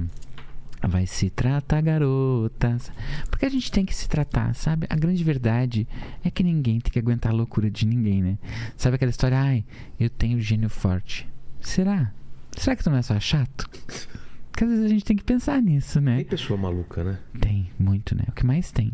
Não aqui, né? Aqui Não, não, aqui não. aqui. Nem, nem deveria se chamar um podcast, deveria se chamar o Convenção Anual do Alecrim Dourado, né? Porque É. aqui todo mundo super sensato. Mas tem. Todo mundo tem um, algum probleminha, né? Alguma coisa. E a gente tem que se tratar, né? Porque esses dias eu tava tratando uma paciente e eu vi que não tinha mais o que fazer por ela, assim, que tava na hora de dar alta, né? Algo que eu não fiz, porque o meu IPTU tinha subido bem naquele mês. Aí você, ah, acho que agora não é um. Não é a hora. Aí, porque eu tenho que pensar em mim também, né? Então eu ficava apenas concordando com ela, com o meu celular escondido no caderninho, assistindo vídeo de criança indiana construindo casinha no mato, sabe? Ser viciada nesses Um dia, eh, deu 40 minutos de consulta, eu tava vendo um vídeo de urso panda mamando na, na mamadeira. Quando eu me dei conta, eu já tava num site chinês doando leite ninho pros pandas. Quer dizer, porque a mulher falando, e eu, sim, É. tudo bem. Porque ela era chata. Não tem. A mulher era tão chata, Vilela, tão chata. Não faz ideia, chata. Os testemunhos de Jeová pulavam a casa dela pra não ter que conversar com ela. Nossa. Ela era insuportável. Então, eu vou conversar com a pessoa? Não, não. Inclusive, deixar uma dica, tá? Pra quem quiser marcar comigo uma consulta, Tá. vou estar com a minha agenda aberta a partir de novembro de 2027. Se você não for Nossa. internado até lá, se você não matar alguém que for preso, eu vou te atender com o maior prazer. Só 27. É, minha agenda tá lotadíssima, né? Pô, que bom. Agora com shows e tudo, aí a agenda fica. ah, já acabei de passar por São Paulo, né? Com os shows agora, quem quiser conhecer minha agenda tem o link lá na bio, né? Ah, e- aí, mais as consultas, eu também trabalhei anos em escolas públicas, agora tô largando, né? Tratei e curei o trauma de várias É crianças. mesmo? É, de outras não. De outras apenas eu concordava, daria muito trabalho e dizia, ah, sim, eu te entendo. Nem entendia nada. Mas daria muito trabalho e a gente ganha pouco, então eu fingia que tava tudo certo. Mas que bom que algumas crianças você tratou. né? Algumas, sim, sim, algumas. Ah, por exemplo, criança que eu via que era filho de coach. Não tem o que fazer, gente. O que, que eu vou dizer pra essa criança? Vou dizer pra ele, ah, a tia quer te apresentar uma biografia muito legal. Olha só, Suzane von Richthofen. Dá pra criança ler e tentar entender o que, que ela pode fazer com aquilo futuramente com o pai dela, coach, né? Entendi. Porque é complicado. A gente encontra muita coisa na- na- nas escolas, assim, sabe? Esses traumas terríveis, assim. Eu tratei uma, uma paciente ah, que a mãe dela tinha síndrome de He-Man, Como que é? a síndrome do Adam. É aquela pessoa que ela não sai de casa sem o pet dela. Lembra o He-Man que tava sempre com o gato guerreiro, o pacato? É, essa pessoa. E a, a mãe dela era enlouquecida, tava sempre com os animais e tal. E essa síndrome acontece muito nas classes mais abastadas, tá? Os mais ricos. É, porque tem um cachorro, porque vai na, na classe mais baixa, você tem 18, nem tem como levar no shopping, É. né? Então, acontece muito, é raro, mas acontece muito. E é- essa minha paciente levou o, o animal dela num supermercado, um pincher, né? E o cachorro fugiu. Assim, foi extremamente. Tu não faz ideia o, o, o trabalho que me deu cu- curar esse psicológico extremamente abalado do cachorro, assim, porque ele não queria estar lá, a dona também não. Enfim, são coisas que a gente vai encontrando dia após dia, sabe? A gente tem. Tem, tem que lidar com isso nas escolas públicas. Por isso, às vezes, eu só dizia pra pessoa, ai, dá um chá pra essa criança. Um chá? É, porque vai não sabe quando ela tá se sentindo mal, dá um chá. Ah, Ah, mas tá. toma uma facada. Chá, dá chá pra ela. Entendi. Porque. E chá pra criança é bem perigoso, sabe? Por quê? Esses dias eu receitei pra uma paciente um chá que, de rejuvenescimento, né? Facial. Ela tava se sentindo. Eu trabalho com harmonização facial vegana, né? Har- Harmonização facial vegana. É. Eu nunca ouvi falar isso. Ela é mais barata, né? É ecologicamente correta e quase não dá resultado. Então é ótima porque a pessoa não fica com aquela cara de quem não tem cara, né? Que agora todo mundo tem a mesma É. cara. Só que ela não é indicada, por exemplo, a gente não pode aplicar em pé de galinha. Por quê? Porque é vegano. É, mas por exemplo, pra pele de maracujá, pra maçã do rosto, isso tudo a gente pode explicar. E eu fiz nessa minha paciente e depois, assim, sabe, não deu resultado nenhum, que como eu disse, não dá resultado. Sei. Mas ela queria rejuvenescer, então eu dei, indiquei pra ela um chá que rejuvenesce a pessoa em 10 anos. É mesmo? Fica Uhum. 10 anos mais nova. 10 anos. Só que o problema é que a filha dela tomou, né, a menina tinha 10 anos e sumiu. Olha o perigo. Então o chá é coisa séria, sabe? É, Fala nisso, eu, eu acho que eu vou, eu vou me retirar, tá. porque Compromisso? eu tenho que atender. Tá bom. Paquito. Tá, Paquito? Tá Eu, vou, eu, não, eu não sei se eu atendo ou se eu vou direto pra internação. Eu, eu vou tentar. Tá bom. Né, Obrigado, Paquito? doutora. Obrigado. Eu vou me isso, retirar. a gente vai lendo alguns, alguns comentários. Muito obrigado pela Eu presença. tenho três palavras pra você: Tá. gratidão, gratiluz, gratitude. Soube que tu vai estar em Porto Alegre, a gente vai se ver lá A também, gente né? se vê lá, então. Gratidão, hein, querido. Gratidão. Beijo, queridão. Beijo. Tchau, tchau. Tchau, tchau. Paquito, como que tá o chat aí? Ó, a galera tá mandando algumas perguntas aqui, mas eu acho que como a gente é, tá tentando aprender sobre o veganismo, a gente podia tentar fazer um exercício aqui para ver se a gente consegue responder, né? Porque a doutora já sabe tá tentando ensinar a gente. Vamos ver se a gente aprendeu mesmo o que é o veganismo. Tá, então vamos lá. Então, é, os, o pessoal do chat aqui perguntou se vegano pode ir no show do Jacaré Banguela. Não, a gente aprendeu aqui que É, não. eu acho que não, né? Claro Porque que não. jacaré, e ainda por cima, um jacaré que provavelmente foi maltratado, né? Tá sem os Tá dentes. sem os dentes e a gente ainda tá tirando sarro dele, né? Chamando de Exato. banguela e não de deficiente ortodôntico, né? Exato, faz muito sentido. Então é meio complicado. E aí também perguntaram sobre o filme Free Willy, se é um filme é, que os veganos podem assistir ou não. E aí a gente tem uma contradição, porque é, um filme libertando... é, que fala sobre a liberdade da, da baleia, né? Só que metade, quase na verdade 80% do filme ela passa presa e sendo transportada fora da água. E também tem uma questão de que é, foi gravado com a baleia. E, De verdade. é, e alguém perguntou se, se a Willy queria estar ali gravando, deram um salário digno para é. ela. Então, essa aí a gente. Acho que não tem muito como a gente saber, porque a gente precisa pesquisar mais sobre as Exato. condições. Se tem um sindicato das baleias de Hollywood e tudo mais, né? É, e aí. É, deixa eu tentar achar mais alguma aqui. Não, mas o índio tá chegando já também, né? É, ele acabou de mandar uma mensagem aqui. Tá. Ele tá ali então na mais uma, já. porque ele já tá chegando. A gente já fala com ele, então. Beleza. É, e aí, é, perguntaram também se é, tem algum, algum gênero de música que é, não que os veganos não poderiam ouvir. É, e aí, eu eu vou tentar achar algum específico que a galera mandou aqui. É, acho que a doutora poderia responder melhor É, pra gente. ela já falou de algumas músicas que Ela falou estão um erradas, pouco, né? É, mas eles queriam saber se tinha algum gênero específico ou alguma coisa assim. Tá bom. E aí, bom, agora a Vamos- gente Vamos, vamos então agora com o índio bem, né? É, ele já tá chegando tá aí. chegando eu aí. vou. Já, não, já traz ele pra cá. Fechou. É isso. Ó, o índio. O índio chegou. Com licença. Entra, che- chega, chega aí. Tem problema em tomar no copo, no copo que a doutora tava bebendo? É. Deve, Deve ser água vegana, né? É água vegana, Ah, ela então exigiu tem aí pra problema. gente. Tudo bem, Vilela? Tudo bom, certo aí? Muito obrigado pelo convite, cara. Obrigadão. Tava onde? Tava por aí? Tava por aí, sai por aí, tá por aí. Tá, em- veio pra São Paulo. Estamos pra marcar faz tempo aí, ainda bem que deu certo. Pois é, coisa boa, né? E, cara, não é, não é zoeira. Se eu abrir o meu aplicativo do YouTube agora, tu tá nas minhas primeiras páginas. Eu assisto É mesmo? pra caramba. assiste- Assisto pra caramba. caramba? Aham. Algum Os de crime eu assisti todos. Cara, como eu adoro os episódios Ah, eu de crimes adoro reais, né? também, Tamo cara. marcando mais um aí, né? Adoro. Eu assisti o que foi o cara que escreveu o livro e o delegado do. Ulisses. É. Então o Mas delegado, foi demais, o cara. delegado vai voltar, né? Exatamente. Já Dá marcou? pra voltar aí. Ainda não, era o Lenny que tava vendo. Ele tava com probleminha na agenda aí, mas Tá vai, bom, vai vir. marcar. Porque eu fico escutando, você fica em casa e fica escutando. É. E, cara, eu gosto demais. De crime é muito bom, E os né? detalhes são absurdos, né, cara? É, é surreal, né? E a gente pega uns negócios que a gente não imagina, né? Tipo, teve outro, acho que foi a galera da, da Suzane lá, que falando que primeiro limpa o banheiro, porque não sei o que. Detalhes que a gente não imagina, os caras têm uma rotina muito, muito É verdade, massa, né? é verdade. Luminol, os caras os cara falam Sim, porque a gente, termos. é. a gente sabe o que a gente vê no CSI, né? Mas É. daí é vida real. Exato. Então, mas eu assisto demais, cara. Assisto muito mesmo. Legal. E, e, cara, você trouxe meu presente inútil? Trouxe, aí? cara. Trouxe. Aqui é da, o presente da doutora. Doutora Rosângela, eu trouxe Você pra é ti. paciente dela? Sou. Há anos, acho que não, não tá fazendo muito efeito, mas É. eu sigo, né? Cara, isso aqui é uma a flanela, porque eu sei que tu gosta de óculos. Sim, de E ela tem uma função que é o seguinte: ela é feita pra não embaçar o óculos quando tu tá de máscara. E funciona? Não. Eu comprei ela no auge da pandemia porque era um conflito, né? A gente É. tava sempre. E aí eu mandei fazer um óculos nessa época, daí a menina Você da loja. A nisso? menina da loja falou: Ó, isso aqui, ó, 60 reais. 60 reais uma flanela, mas não, mas ela é. Que? 60 reais essa Aham. panela? Mas é- enganaram muito, Isso, velho. isso aqui Olha é tecnologia de ponta. E ela vinha, agora não, né? Mas ela vinha dentro de um saquinho que era meio úmido, tinha uma substânciazinha nela, assim. Sei. E nunca funcionou. Então eu achei que, por bem que. Pô, legal. Aí tá. O, que- se tem um presente inútil, isso aqui, cara. Um flanela de óculos, mas Ex- pode ainda. Tem uma utilidade que é limpar teu óculos. Exato.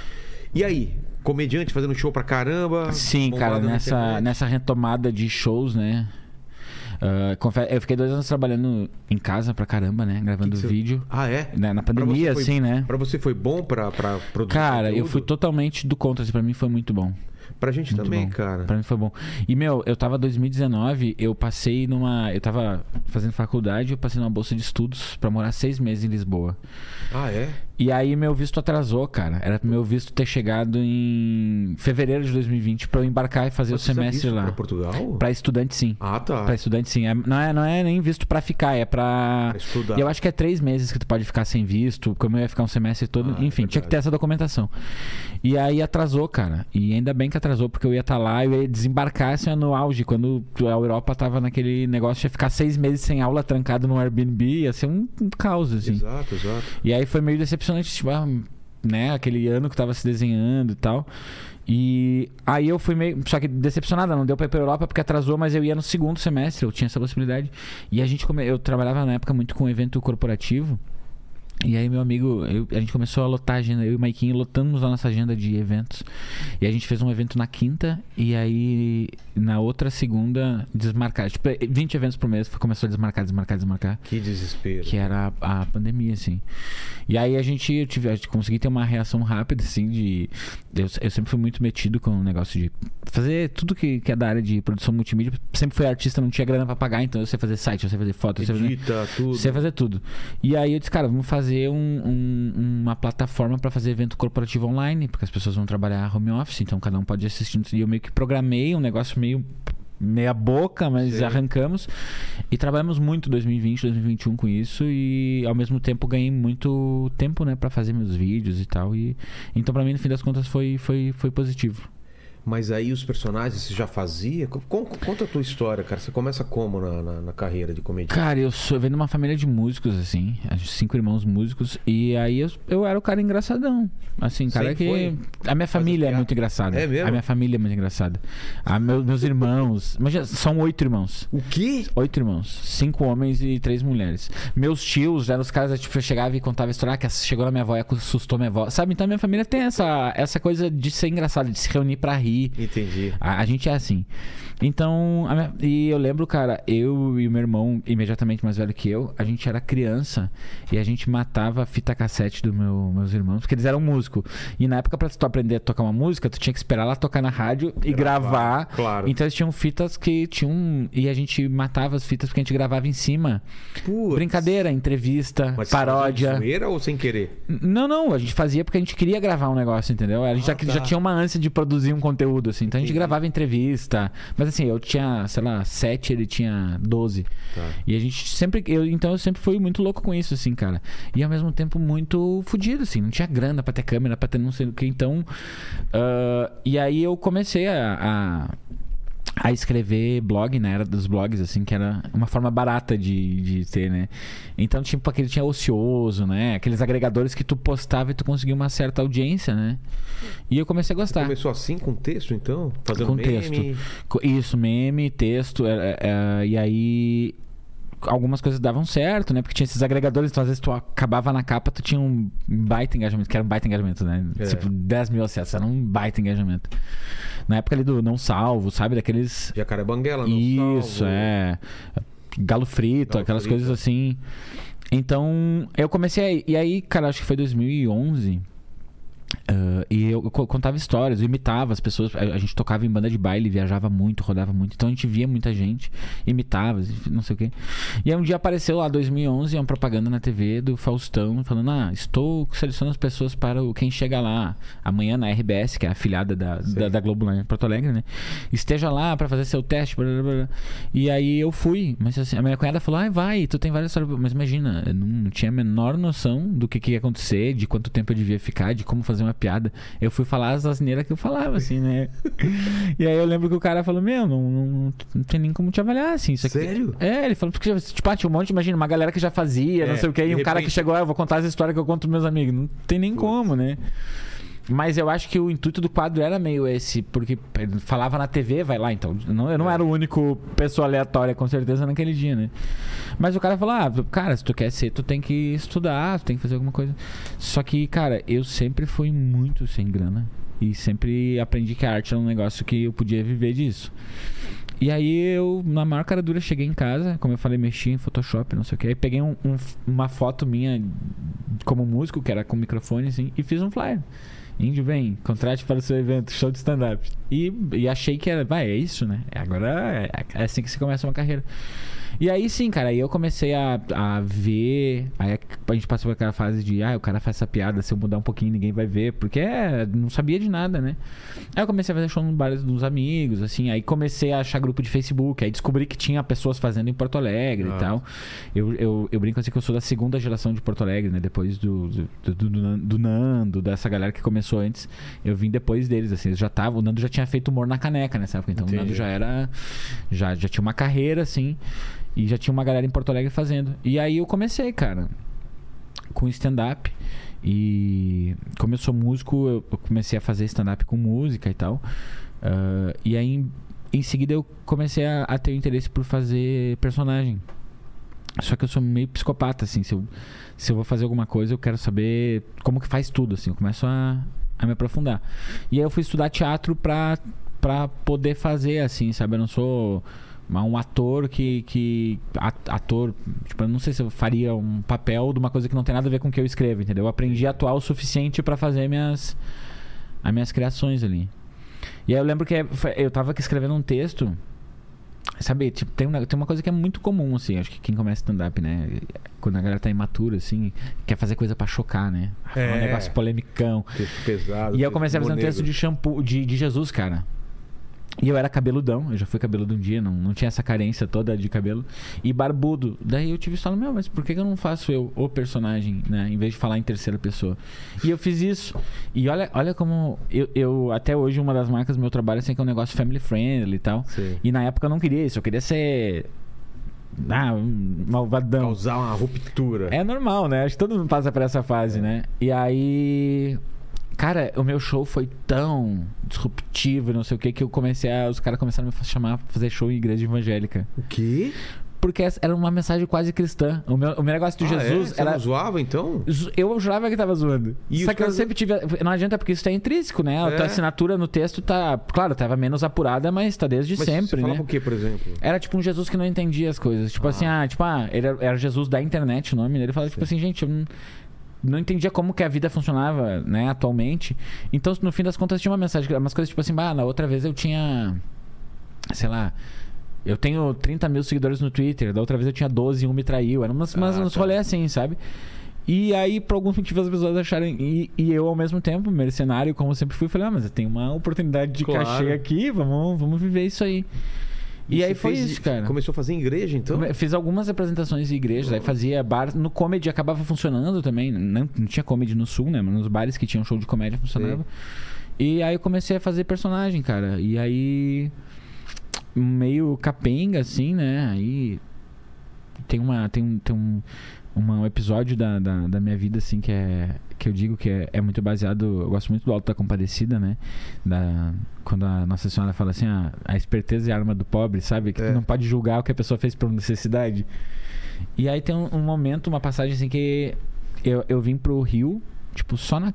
Tipo, consegui um amigo meu que era, trabalhava na, na, numa companhia aérea e me deu a passagem stand-by, e o meu outro amigo pagou a não sei o quê. Cara, zero reais, assim, pra ir pro Rio, porque tava rolando o Pix.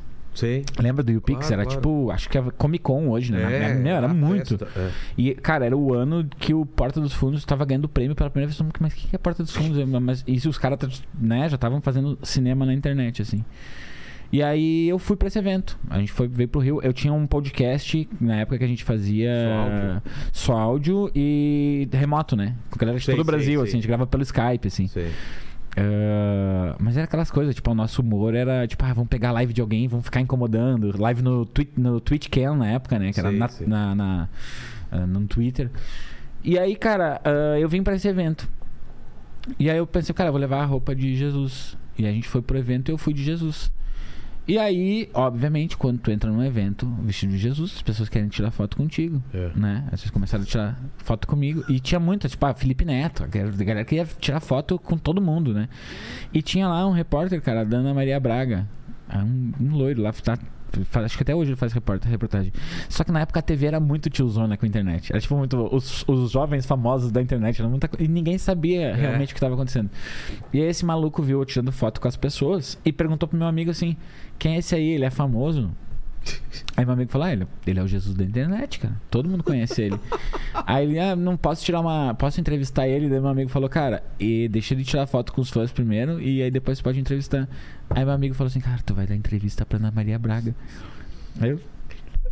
"Vo- Bora lá, eu dei entrevista jurando por Deus que tinha um vídeo meu estouradíssimo, assim. Não é, depois que o meu vídeo viralizou, não sei o quê. Nossa, cara. Dei essa entrevista. e aí na hora passa um, um jovem, assim, um adolescente, e o, o repórter ele pergunta assim: Tu conhece ele? Pergunta pro cara, tu conhece ele? Tipo, mostrar ele como o cara é famoso. É. E o cara fala, claro, é Jesus sim, óbvio que o cara conhecia, era Jesus. E cara, e aí essa matéria realmente passou. Tipo, porque na época ninguém fazia ideia que era É. internet, né? Essa matéria passou. E aí, eu comecei a botar logo do Mais Você no meu flyer. Tipo assim, ah, Índio vem, Mais Você, Globo, não sei o que. não Sabe aquelas tosqueiras ligado, que, que todo mundo fe- fez, né? É. Só que eu fiz. que A galera fazia porque ia no humor na caneca. Eu fiz porque eu participei e fake. E aí, cara, eu come... isso, apesar da, da, da, da mentira, foi o que me deu um up pra conseguir fazer um showzinho corpor- corporativo, coisa assim. Ah, rolou então. Pra jogo- começar a melhorar um pouco a minha condição financeira, que era sempre jogando muito contra, sabe? E aí, e aí nesse dia.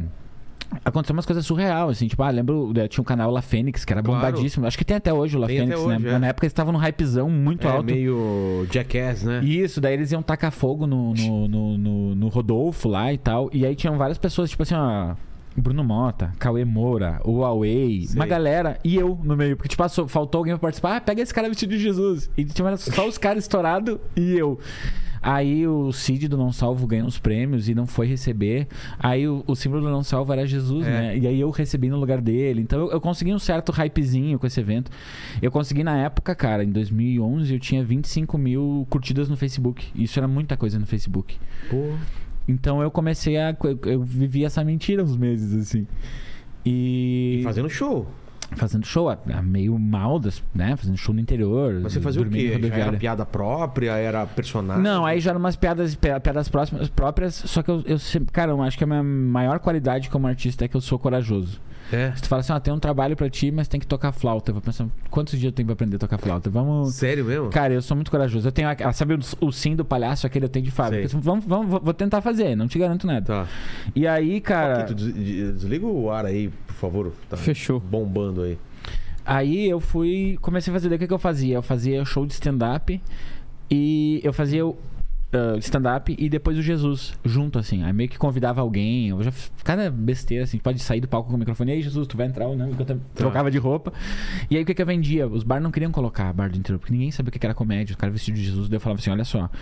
Eu te vendo uma hora de show de comédia e uma hora e meia de violão e voz. Pelo Ah, preço é? de um show só. Daí eu ia fazer meu violãozinho e voz. E aí, mas nesse rolê, né? De dormir em rodoviária, Putz. fazendo umas coisas. Tá falando, né, que você fez lá com a gente lá Eu no- fiz no- meu primeiro Open em São Paulo foi no ao vivo em 2012, cara. E ficou esperando a rodoviária, o ônibus. O que acontece? Eu vim e eu, novamente, a minha história é muito pontuada pra eu. Não tinha zero centavos, assim. E tinha um amigo meu que morava em Piracaia, o Rafael Piracaia, inclusive, que é o mesmo amigo que mentiu pro cara da Ana Maria Braga que eu Sei. era famoso. E aí ele me falou: Meu, vem pra São Paulo tentar, só que tu fica aqui em casa. Meu, só que eu- muito inexperiente. Tipo assim, ah, fico na casa dele em Piracaia. Beleza, só que Piracaia é muito longe. Tipo, não tem como. Ou então, eu, então eu tinha duas opções. Ou eu voltava no último ônibus pra Piracaia É. e não adiantava nada de vir pra São Paulo, porque não ia dar pra fazer show nenhum. É. Ou eu fazia o show aqui e não tinha onde dormir. Putz. Então eu dormi algumas noites no terminal Tietê ali, cara. Umas três ou quatro noites. Caramba, velho. E aí eu lembro que pra voltar pra casa eu tinha um show lá em Porto Alegre e eu saí de Piracaia super cedo e deu um acidente na marginal, assim. Trancou, travou, tudo. E foi a primeira vez que eu aprendi que tem a hora de decolar e a hora de embarque. Eu não, não tava ligado nisso Ah, aí, é? né? Sei lá, a segunda vez que eu voei na vida eu não sabia, né? E aí eu comecei a entrar num loucura, cara. Porque você tava achando que a Ah, hora de embarque era a hora de decolar? Não, eu tava achando que eu tinha até a hora de decolar pra Ah, entrar. entendi. Então eu já tava atrasado. Tipo, Ai, tipo assim, o embarque era 7h10 e eu já era 8h25. Porque aí eu pensei, não, vai decolar 8h30, então Dá tô, tô tempo, de boa. é. E aí eu cheguei lá e sabe aquele desespero? E eu lembro que, cara, era um valor. Não era caro, assim, era tipo 60 reais pra remarcar. E eu tipo, aí tive que ligar pra Putz. casa, pra minha irmã pagar lá por telefone. Então era sempre um negócio muito difícil, sabe? E esse show em São Paulo foi legal no ao vivo, cara. Porque eu sempre tive uma, uma vantagem, acho que sobre a galera que começa na comédia, que eu não tinha medo de palco. Eu era músico, então eu não pegar o microfone e isso aí. eu- Tranquilo. esse, esse obstáculo eu não tive que vencer. Então, eu comecei a acertar uma piadinha ou outra. Eu tinha o, o artifício de tocar um violãozinho, de eu fazer uma paródia e tal. Que, tipo, brincar. Eu, desde que eu sou criança, eu brinco de fazer paródia com meu irmão. Então, eu conseguia fazer isso. Então, eu consegui já arrancar umas risadas em pouco tempo. E aí eu vim pra São Paulo dizendo, não, agora estourei, né? Vou pra São Paulo, a galera vai ver e dizer, meu, aqui o contrato da Globo tá assim aí. e aí eu vim pra São Paulo e tomei um choque, né? Não, peraí, porque aqui o mercado. Ah, o show era muito mais maduro, o público É. era muito mais maduro, não ria das bobagens que eu falava lá. Então foi legal pra me botar no eixo um pouco, assim, pra dizer, não, peraí, amigão. Porque o sul tem um delay, assim, né? No Rio Grande do Sul. As coisas levam cinco anos depois que acontece em São Paulo pra acontecer no sul. Então a gente tá sempre lidando com esse delay, assim. Ah, e foi uma experiência legal. Assim, dormir na rodoviária não foi tão legal, mas pra me colocar no eixo um pouco. Mas assim, até né? então você estava vivendo já disso? Vivendo desses shows? Cara, ou fazer outra coisa? Eu também? nunca tive. A minha carteira de trabalho ela é zerada. Nunca teve. Eu sempre fui artista. É mesmo? Eu não, eu não lembro da minha vida antes de ter um instrumento, assim, antes de querer ser artista, assim. Tipo, sempre, sempre, sempre. Porque eu sou o irmão mais novo, né? Então, meus irmãos mais velhos já eram músicos quando eu comecei a entender a vida, assim. E aí, eu, claro, eu trabalhei de garçom, trabalhei de vendedor, trabalhei. Aí, uma coisa que, que, me, que eu me virei muito tempo é por esse negócio. Eu aprendi a fazer arte, aprendi a fazer editar vídeo. Então, isso eu conseguia me virar legal. Ah, então, pra mim, tudo era difícil. Eu moro, eu moro até hoje lá em Cachoeirinha, que não é bem Porto Alegre, é região metropolitana, 20 minutos de Porto Alegre. Ah, e aí o que acontece? Ah, até o sair pra fazer um Open era caro. Eu só vou gastar um ônibus, eu não tinha dinheiro do ônibus. Então eu tinha que achar um jeito de me monetizar, entendeu? Então tinha o Open lá, mas às vezes tinha o bar de um conhecido que eu conseguia furar e entrar e fazer o show só eu por 50 reais. Pra mim Entendi. era os 50 reais. Então, ah, eu, tive, eu, eu, eu sempre fui meio cara de pau, assim. Acho que por isso que eu consegui. Tipo, ah, eu fazia show. Eu não sabia que, tipo, ah, tu tinha que ter um tempo pra fazer um show solo. Ninguém me explicou isso, eu não li isso. Eu fui lá e falei, cara, posso fazer o show? Ele, quanto tempo tu faz? quanto tempo tu quer que eu faça? É assim? E eu fui fazer. E aí depois que eu já tava um tempo, que daí eu descobri que daí conheci a galera lá do sul que já tava fazendo. Na época já tinha o Donato, já fazia lá, o Rafa Campos, ah, o próprio Nando, né? Mas aí o Nando já era. já- A gente já não, não tinha acesso ao Nando, eu fui conhecer o Nando depois e tal. Porque já não, não morava mais lá. Então. Eu fui fazendo, cara. Aprendi fazendo errado, assim. Entendi. Eu era na época, cara, eu, eu fui músico muito tempo de, de boate, de cabaré. Ah, e a gente, foi quando me, começou a dar uma melhorada na grana, assim, porque a gente tocava muito fluxo lá. E aí eu pensei, olha que maravilhosa a minha ideia. Eu tenho um palco, tenho oito mulheres peladas aqui, oito mulheres peladas Ah, aqui. cabaré é puteiro? Puteiro, aham. Ah, tá. Falou cabaré. Ah, ela lançou a gente falar cabaré. É, é, boate e, e, e cabaré lá é sinônimo de puteiro. Tá. Aí eu pensava, tem oito mulheres peladas aqui, oito mulheres peladas aqui, por que não fazer stand-up no palco no meio delas? Olha que ideia incrível. Incrível, né? E não sei por que não deu certo, foi alguma, alguma será, né? casualidade. Mas aí depois, cara, eu descobri um negócio seguinte, tinha um gap entre... É, A, a- na casa, na época, tinha um negócio muito forte ainda, tipo, de revista sexy, ainda isso aí era muito difundido. Então a casa trazia striptease da sexy do mês, a não sei o que, umas artistas, strippers consagradas e tal. Então os strippers tinham cenário. pá, pá, pá. Entre um strip e o outro tinha uns 5 minutinhos que o palco ficava vazio, eu apagava tudo pra trocar o cenário. Tá. Daí eles falaram, nesse tempo aí. E aí meio que eu fiquei, um, sabe, pouco tempo, mas uns dois meses como mestre de cerimônia dos stripteases, assim. Caramba. E é, eu- aí isso me ensinou muito, cara. Porque daí eu conseguia fazer a galera rir, só que daí falando baixaria só, né? Por causa do ambiente. Mas, tipo assim, só interação com a plateia. Conversando com a plateia, Puta, não sei puta escola, cara. Isso me ensinou muito a. E aí por isso que eu falo assim. E não- o pessoal te pagava com puta ou dinheiro? não, cara, a gente ganhava grana. É mesmo? Cara, tu, tu não faz ideia. Desculpem, pessoal, mas eu vou denunciar, viu? da máfia que rola. Não, não máfia, não. Mas Sei, assim, sei. ó, de todo o esquema que rola pra tirar dinheiro de quem vai no cabaré. Tipo assim, ah, ah, eu quero pagar as gurias. A gente era amigo das gurias. Então as gurias já botavam uma pilha, ah, paga um uísque pros músicos, eles são meus amigos e tal. É mesmo? Aí o garçom levava pra gente o uísque no copo, Guaraná no copo de uísque com gelo, e no final da noite dava o dinheiro do uísque pra gente. Por que, que eu quero tomar uísque? Eu quero ganhar Exato. dinheiro. Você quer ganhar o dinheiro. Então a guria, ah, eu adoro tal música, eles vão tocar pra mim. Aí tu dá um dinheiro pra ele, botava dinheiro no tênis. da galera. A gente tem Pô. tudo, um grande rolê pra, pra, Caralho, então pra é ganhar isso. uma grana da galera. Então ali, ali a coisa já era melhor, entendeu? Então, Entendi. Mas aí me deu muita corrida, assim, cara. Aprender a, a- Imagina fazer interação no meio de um puteiro que acabou de ser uma mulher pelada do palco, sabe? É o tipo de, co- de coisa que surge- tinha um humorista começando e me fala, meu, vou fazer. Meu Deus, cara, não faz isso, porque tu faria isso? Ainda acabou de tirar a roupa e- Aham. com vocês. É, mas rolava, cara. Depois a galera começou a rir, eu come- aprendi pra caralho, imagina, né? É. Imagina fazer stand-up num puteiro assim. Mas e você já, se- desde cara, você foi índio bem? Cara, sim, porque eu já era músico, eu já usava esse nome, né? Por, por causa do cabelão? Eu, é- era, na verdade, na adolescência, a galera chegou. Não, não, não é nem que eu. Eu era índio bem, mas é que eu- a gente matava muita aula pra ficar tocando violão na rua. Não sei se aqui em São Paulo tem, mas lá em, em, em Porto Alegre é muito comum os indígenas ficarem na rua tocando Ah, charango, assim e tal. A, a galera que é, é população de rua mesmo, Sei. às vezes, mas é, é- são indígenas tal, que ficam tocando charango ali e tal, não sei o quê. E aí eles ficam sentados no chão e eles falavam que a galera com cabelo comprido sentado no chão, ah, os índios, não sei o Ah, quê. tá.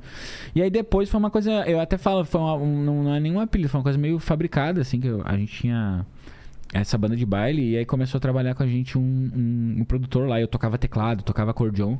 E lá no sul o acordeon é- tem um lugar especial, assim, né? Então o acordeonista ele fica na frente do palco e tal. Eu era, um, eu era de- dessa, dessa. Não era um músico que ficava no fundo, assim. O acordeon tem um lugar especial na, lá no sul, né? E aí o, o produtor falou, cara, bah. Então, Olha só, tem uma cantora super bonita, o cantor é bonito, não sei o que. Tá faltando uma figura exótica. Tipo assim, já que tu é feio, vamos dar uma. E aí, eu, aí ele deu a ideia de usar trancinhas, assim. Eu usava Sei. trancinha que nem aqueles indígenas americanos e tal. E depois evoluiu pro isso e o brinquinho de pena e tal. E aí eu comecei a usar isso. Uma época eu até usei meu nome de batismo, né? Que é Moisés. Eu parei de usar. Só que daí foi quando me chamaram pra fazer o Quem Chega Lá de verdade. Deles que me chamaram. E aí me ligaram e disseram, ah, é o Índio Band. Aí todo o cadastro da Globo, aquele cadastro que a gente faz lá, era Sim. Índio disse, Não, agora, agora Agora foi. não tem como mudar. É, por alguma, algum motivo eu entrei numas que, tipo assim, ah, Moisés é judeu, aí a tradição do judeu na comédia. Assim, Ah, nada a ver, na real, né? Não- É. Nada a ver, mas é. E você foi fazer isso quem chegar lá? Fiz, eu fiz 2015. Como que foi? Cara, foi bem legal. E aí que a gente. A primeira coisa que a gente não pode fazer nunca em concurso de comédia é participar com o Paulo Vieira, né? Tudo que ele for participar, a gente não deve entrar nunca. Ele tava nessa? Tava, mas ganhou, né? E, mas foi legal, porque eu tinha, um, eu tinha o personagem Jesus e tinha um personagem mendigo, que era super escrotão, assim, meu personagem e tal. E aí a menina falou assim: ah, ah, personagem é mais fácil de passar, porque menos gente faz, né? Então eles queriam mais pessoas personagem. E eu transformei esse mendigo num mendigo queridão, gente boa, que é coach de mendigo e tal, que é o Zé Mundícia. Um personagem que eu faço pouco hoje, porque ele não engaja muito na internet, porque ele não, tipo, não tem identificação do dia a dia. É. assim. No palco é super bom porque tu entra na história dele, mas num num vídeo de todo dia de rotina de mendigo. Não- e chega uma hora que esgota o assunto dele, né? Mas. E foi super bom, cara. Foi até a final, foi. Ah, é? Foi, foi demais por, cara. Quem que foi na final? Você? e O Paulo eu, Vieira Paulo Vieira, o Léo Castro? Tá. e a Bruna Campelo. Pô.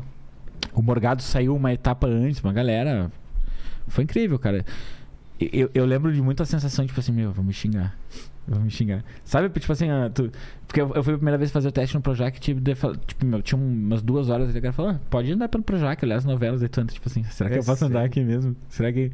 Aí eles ainda falaram, ah, se tiver silêncio no estúdio, não entra, porque daí silêncio é tão, tão gravando, né? Mas senão É. tu pode tá, não entrar no estúdio do ladinho, mas olhar de longe, assim, nos pavilhões do Projac, né? E aí depois eu só ia em São Paulo, que o, a- o Faustão era, era gravado lá, né? Ou então ia pro Rio ensaiar com a galera da comédia e depois gravava. Entendi. Mas, cara, foi a primeira experiência que eu tive assim de tipo, meu, os caras vão me pegar no aeroporto. Hotel quatro estrelas, tudo pago. E, cara, foi incrível, né? Assim, do nível. Tipo, eu- e foi muito do nada, assim. Eu era o azarão, porque ninguém me conhecia. A galera, todo mundo já conhecia. Paulo Vieira já tinha ganhado o prêmio Multishow de Humor, a Bruna tinha feito prêmio, o Léo já tinha feito prêmio, o Léo fazia ponta no Zorra. Aí, tipo assim, eu tava Era o azarão, né? e foi incrível, cara, foi muito massa. E foi legal porque o grande legado do que eu falo, o grande legado que eu trouxe do Faustão é porque tipo, eu- esse personagem eu criei pra lá e eu tinha uns sete minutos de texto que eu apresentei pra eles. Teve que criar mais. E ao longo, só que eu criei mais com tipo seis pessoas muito foda de roteiro da equipe deles, entendeu? Ah, é? Então o meu texto saiu de lá que era um Porra. texto Tipo, eu chegava com oito minutos. Ah, essa etapa eu pensei. Pra começar que quando eu escrevia, eu já fazia uma força-tarefa entre os amigos lá do Rio Grande do Sul, meus, meus amigos humoristas. Falei, galera, preciso escrever um texto, ajuda de vocês. né? A galera me ajudava demais, assim. Aí chegava aqui com oito minutos e a galera transformava em quatro, tipo, sem perder uma piada. Entendi. Cara, uma equipe foda, assim, Porra. era o, o Alexandre Regis, o Leandro Moli- Muniz, o Diego Molina, uma galera. O Nani, que cartunista, que fazia todo mundo ah, dessa é? equipe. O Nani também. Ah, que era o núcleo de humor do Faustão, né? E aí, cara, então, tipo, eu fiquei com 15 minutos com uma direção e roteirização de uma galera foda, assim, sabe? Então, foi meu, eu digo assim, meu prêmio foi quanto eu pagaria um trabalho É. desse, sabe? Então. E agora, novamente, eu fiz o Faustão agora 2020, agora na Band, o Mochila. E novamente, eu, já tinha texto que eu fiz a personagem Mas agora Marlene não era mais lá. concurso ainda. Era, Era concurso. Ah, é? Voltou? Mas era meio que. que, ah, que, a gente- que, que eu, pra quem assiste o RuPaul's Drag Race lá, tem a- o All Stars, que é onde vem só os, os, os que já marcaram e tal. Entendi. Não que tivesse essa ideia de já marcaram, né? Não, né? não era isso. Mas é lá a gente sabe, nessa edição, eles não são julgados por nada ruim. Entendi. Só, os jurados só falam coisas positivas. Era essa a pegada do programa. E foi demais também. E a mesma coisa, eu tinha já texto desse personagem, bastante, assim. Faço muito. Mas saí com uma direção. Mas nesse do. Faustão você foi com qual personagem? Fui com a Marlene, com a tia Marlene. Tá. Que é mais a cara da plateia do Faustão, do público do Faustão, né? Ah. Que é uma. Então aí foi uma experiência super legal também. E ah, o concurso, a equipe que tava no Faustão era muito legal. Tava o Victor Amar. Mas a Rosângela mas- não, não seria legal fazer? Cara, eu, é porque assim, eu sou muito de resolver. Eu, eu acho que assim, eu sempre tive um negócio. Eu, eu sou operário, cara. Então, Vilela, o que que tu quer pro show lá? Ah, tá. eu acho que o show Quem é esse. precisa, é. É. então eu mandei pra eles eu de cara limpa, eu de cara limpa com violão, eu com a Rosângela, eu com a Marlene, eu com a Nair. Eles acharam no Marlene. Ah, é? Vamos, Marlene. Mas, cara, até julho desse ano, julho de 2022, a Marlene era o meu principal personagem. Sério? Era a Marlene que vendia ingresso, era a Marlene que. Não Como sei que é o quê. Marlene?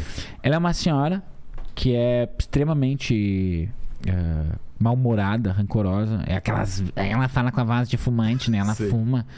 Não fuma mais, né? Mas é a fu- voz de fumante. E, assim, ela é um personagem muito legal. Ela fala que ela é soldado do caos, né? Então ela gosta de ver o barraco dos vizinhos. Ela é sommelier de barraco. Ela é- tem toda essa é, coach de fofoca. E é um personagem super legal, assim.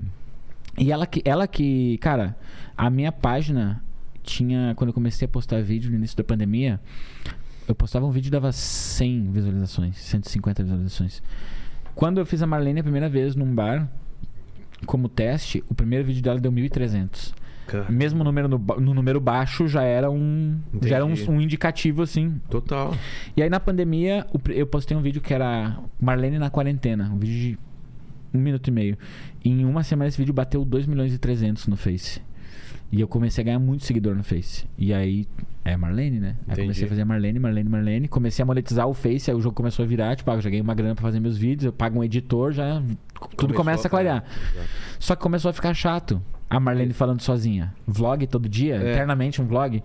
Daí, cara, eu fui contratado pra fazer um vídeo lá pra uma empresa, um provedor de internet. E eles queriam que eu fizesse o pai, a mãe e o filho, né? E eu peguei umas roupas que eu tinha lá, não sei o que, e botei pra fazer a mãe. A menina que trabalhava comigo na época, aí eu falei pra ela: olha aqui, eu não tô com uma cara de Rosângela. Porque eu tenho, não tem essa coisa. Eu, É, a meu, eu faço é. muito isso. Tu, tu olha a pessoa. Fala, Tu é totalmente Rogério, cara. Se tu não fosse Rogério, tu ia ser no máximo um e Alexandre. o, parece aí, o João. Ele tem cara de João? Tem zero cara- João. Zero. Nada de Lucas total. Muito Lucas. Ou Cauê. David. Cauê. Cauê, David né? também. que cara de Cauê. Total, Cauê com K. É. Porque tem isso, a pessoa tem cara, né? Daí eu botei bah, que ro- E eu, meu, a imagem dela foi tão forte pra mim, porque eu sou muito planejado. Tipo, a Marlene eu planejei seis meses até saber como que ela ia ser. Ah, é? Eu sei os signos dos personagens, eu sei o background do passado deles e tal. Talvez nunca apareça, mas eu sei como isso reage faz, na vida é, deles pra muito- frente. faz né? muita diferença isso. Total. E aí. E a Rosângela eu botei e disse, cara, eu tô com cara de Rosângela. e aí eu sabia que aquela aparência dela ah, tinha uma coisa mais calma, mais zen. Deu-. E Rosângela é o nome de uma professora minha da quinta série, que a gente botava fogo na sala e ela continuava assim, sabe? Fazia o que queria. Zen, ela tava. é. E aí então essa coisa me remeteu muito. Daí por que, que ela é zen? Ela é sensata, ela é, centrada, ela é psicóloga. E aí comecei a rolar. E eu fiz um vlog da Rosângela e a galera gostou. Daí eu pensei, pô, agora o negócio é o seguinte: a Marlene fazer chamada de vídeo com a Rosângela porque a Marlene tá se tratando na terapia. Ah, E, cara, também esse vídeo, Rolou? o primeiro que eu postei, tipo, na época o meu engajamento era no Instagram, era bem baixo, meu engajamento era maior no Face. Mas, tipo, geralmente eu tinha, sei lá, 4 mil visualizações no Instagram, que ele deu 30. Porra, Aí, tipo, eu comecei a ver, não, então é legal esse negócio de ter outros personagens. exato. E eu comecei Marlene, Marlene Rosângela, Marlene, Rosângela. E aí comecei a sentir falta de uma amiga fiel pra, pra Marlene. Porque a Rosângela tem um negócio de hierarquia, né? Ela é a doutora, ela, ela É. tem um certo poder sobre a vida. Ela precisava de alguém horizontal com ela. Que daí surgiu a Nair, né? Que é a amiga deprimida da Marlene. Que é aquela amiga que fala com a voz triste, né? Ela tem uma voz triste. E aí, cara, daí começou a surgir a amiga rica, aí começou a surgir o suposto pretendente da Marlene. E agora eu faço isso, eu faço os vídeos. E aí, por exemplo, eu começo a inserir um personagem sem ele aparecer. Como assim? Tipo, a Marlene sempre tava lá conversando com a Nair. E aí ela falava, ah, o Cláudio, porque o Cláudio tal coisa. Ah, Ah, porque o tá. Cláudio. Vai E eu vou alguém. desenhando o perfil. Daí a galera começou a criar uma fanfic nos comentários que esse Cláudio era um possível namorado da Marlene. Ou pretendente. Disse, ó, que tem coisa. E eu comecei a meio que alimentar isso sem dar muita atenção. E aí, tipo, quando eu comecei a fazer o Cláudio no vídeo, a galera já conhecia o Cláudio. Entendi. E, tá, e aí eu começo a fazer isso agora. Eu vou falando, tem, tem outros personagens que estão no casulo, assim, e eu vou falando deles, eventualmente. Ve- e porque às vezes eu falo e a galera caga. São todos do mesmo universo, então. Todos do mesmo universo. E meio que a galera caga às vezes, né? Eu falo do personagem, mas é, não- Ah, ninguém tá. comentou. Então esse aqui fica, É. vai pra lá. E aí em julho, junho desse ano, cara, eu postei um vídeo da Rosângela que por algum motivo no Instagram viralizou. E aí, que é o que ela explica do yoga vegano, um recorte do podcast do Guri de Uruguaiana lá, né? Tá. E eu acho que o negócio daquele vídeo, que a gente fica tentando pensar por que, que ele viraliza, né? É. Acho que pra mim a chave dele é porque ele não se aguenta e começa a rir, e eu não me aguento e começo a rir. Acho que é essa que é. Porque, tipo, ah, é legal, é engraçado, mas ai meu Deus, que genial. É. Acho- Enfim. E aí, cara, virou todo o jogo, porque o ano passado, quando o Facebook virou meta, o meu engajamento no Facebook começou a cair, ah, aquele negócio de entrega. É, exato. E aí começou a crescer meu engajamento no TikTok. Eu disse, ah, vou, então vou postar TikTok e vou forçar no YouTube. Porque o YouTube tá crescendo devagarinho, mas, né, vai indo.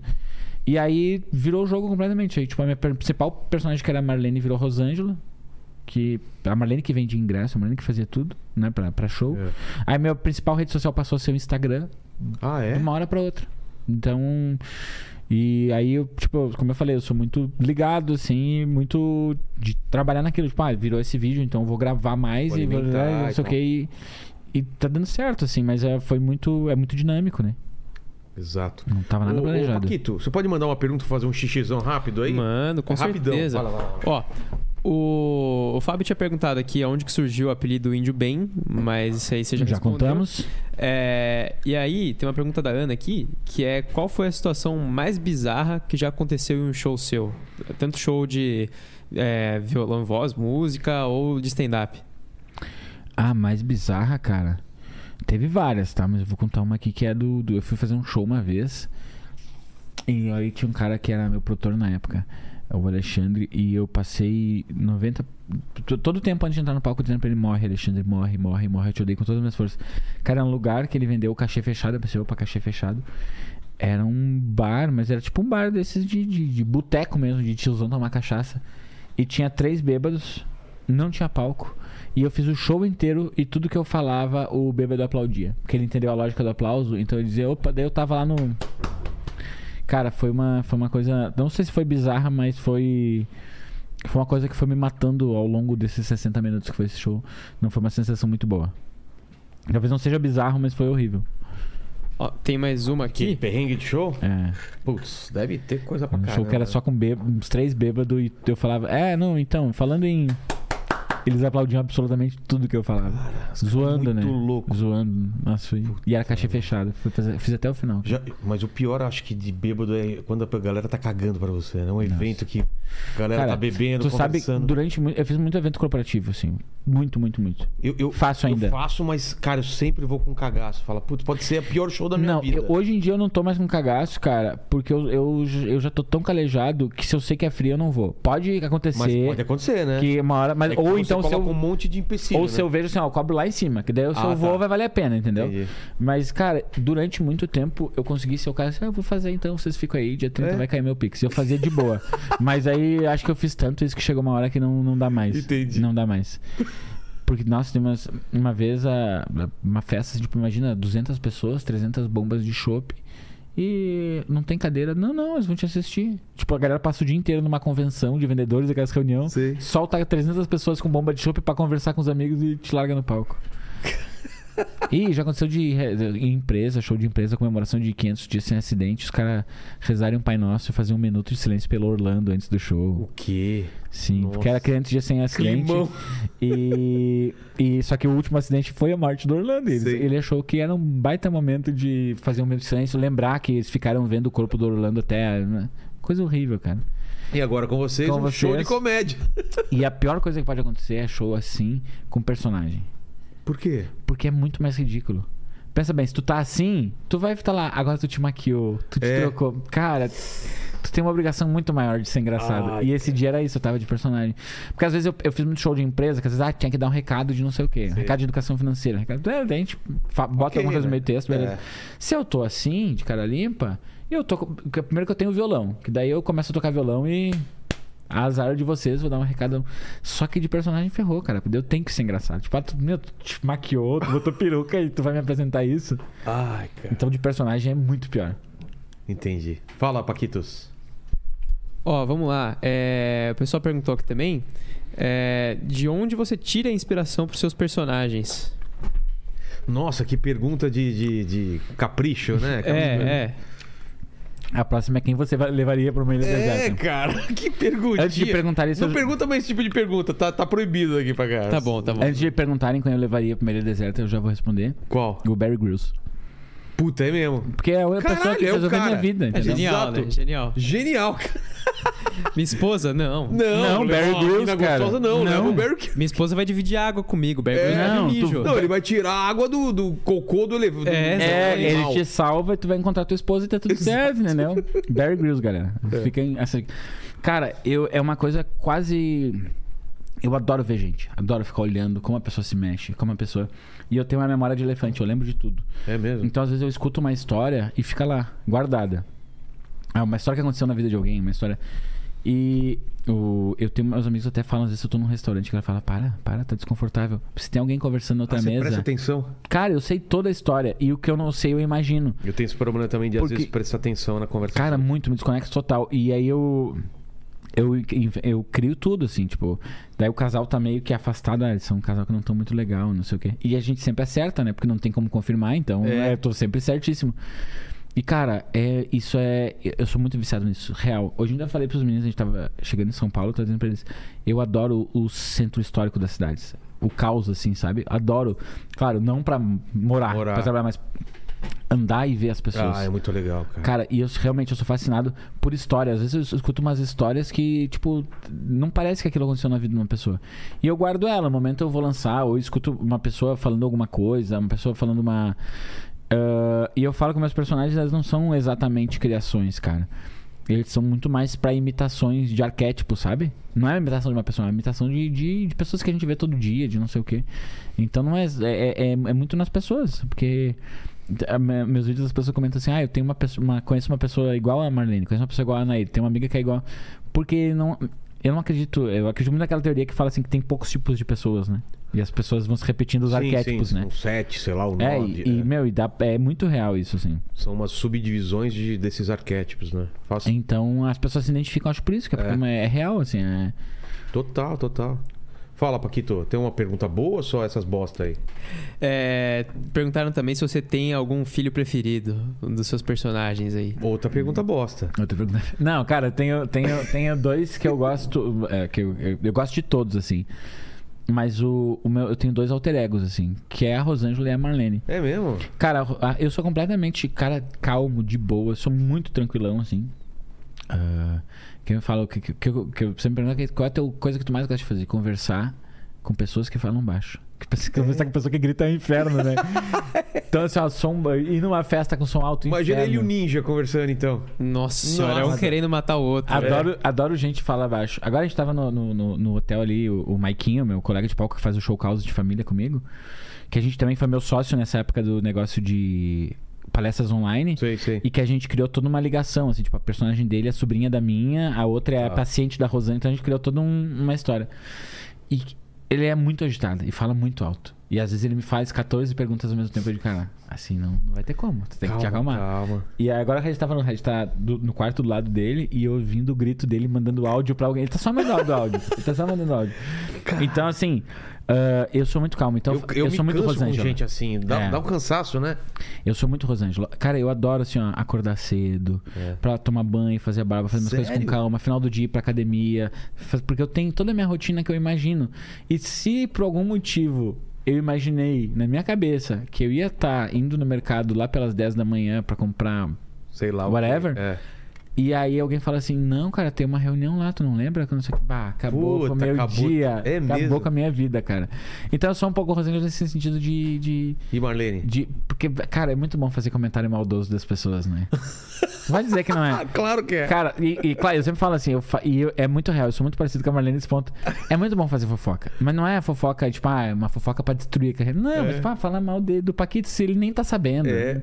Só comentar. Fica no sabe? calvo, ó lá o Paquito, É, né? Tá aí muito- nas entradas dele. Tanto que a Marlene, nesse sentido de falar mal dos outros e fofoca, é muito parecida comigo, assim. Tem uma piada, tem uma piada da Marlene que ela fala assim que tu não precisa inventar uma fofoca. Que o jeito que tu fala já cria uma fofoca. Como assim? Tipo assim, tu fala assim, ah, o Paquito. Onde é que tu mora, Paquito? Eu moro em Pirituba, cara. O Paquito, mora em... o Paquito tá morando em Pirituba. Certo. Essa é a frase, É, né? essa é a a verdade. frase. É, é verdade. Agora se tu falar, sabe o Paquito? Tá morando em Pirituba. tu criou uma maldade onde Virou não uma tinha. maldade. A ma- Nossa, cara. A Marlene, a Marlene que ensina isso, como criar uma Entendi. fofoca. Aí, é verdade. Caramba, porque daí, tipo assim, ó. Tipo, Não aconteceu nada, mas tu criou toda um- uma história, um É. caos que não existe. Então, cara, isso é muito bom. cara, isso é muito bom. O Lene, cara. O Lene vai fazer dread. Você viu, cara. O Lene não veio trabalhar hoje? Não. Sabe o Lene?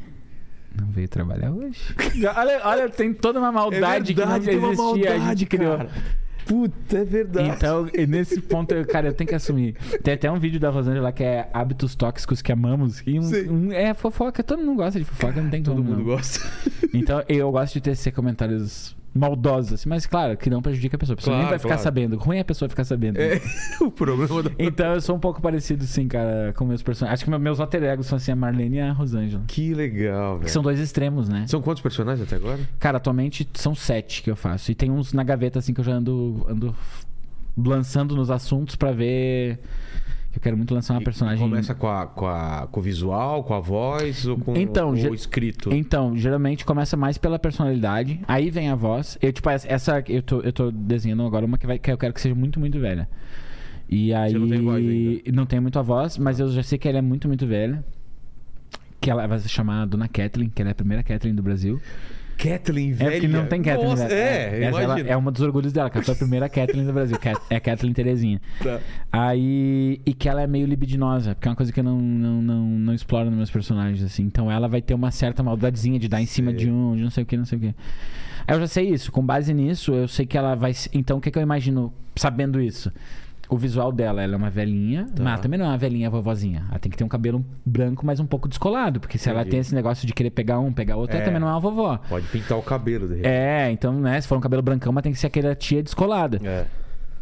Que ela é velhinha, mas ela é descolada. E aí eu começo a desenhar isso. E aí, aí tipo, como, que- como que é a voz dessa pessoa?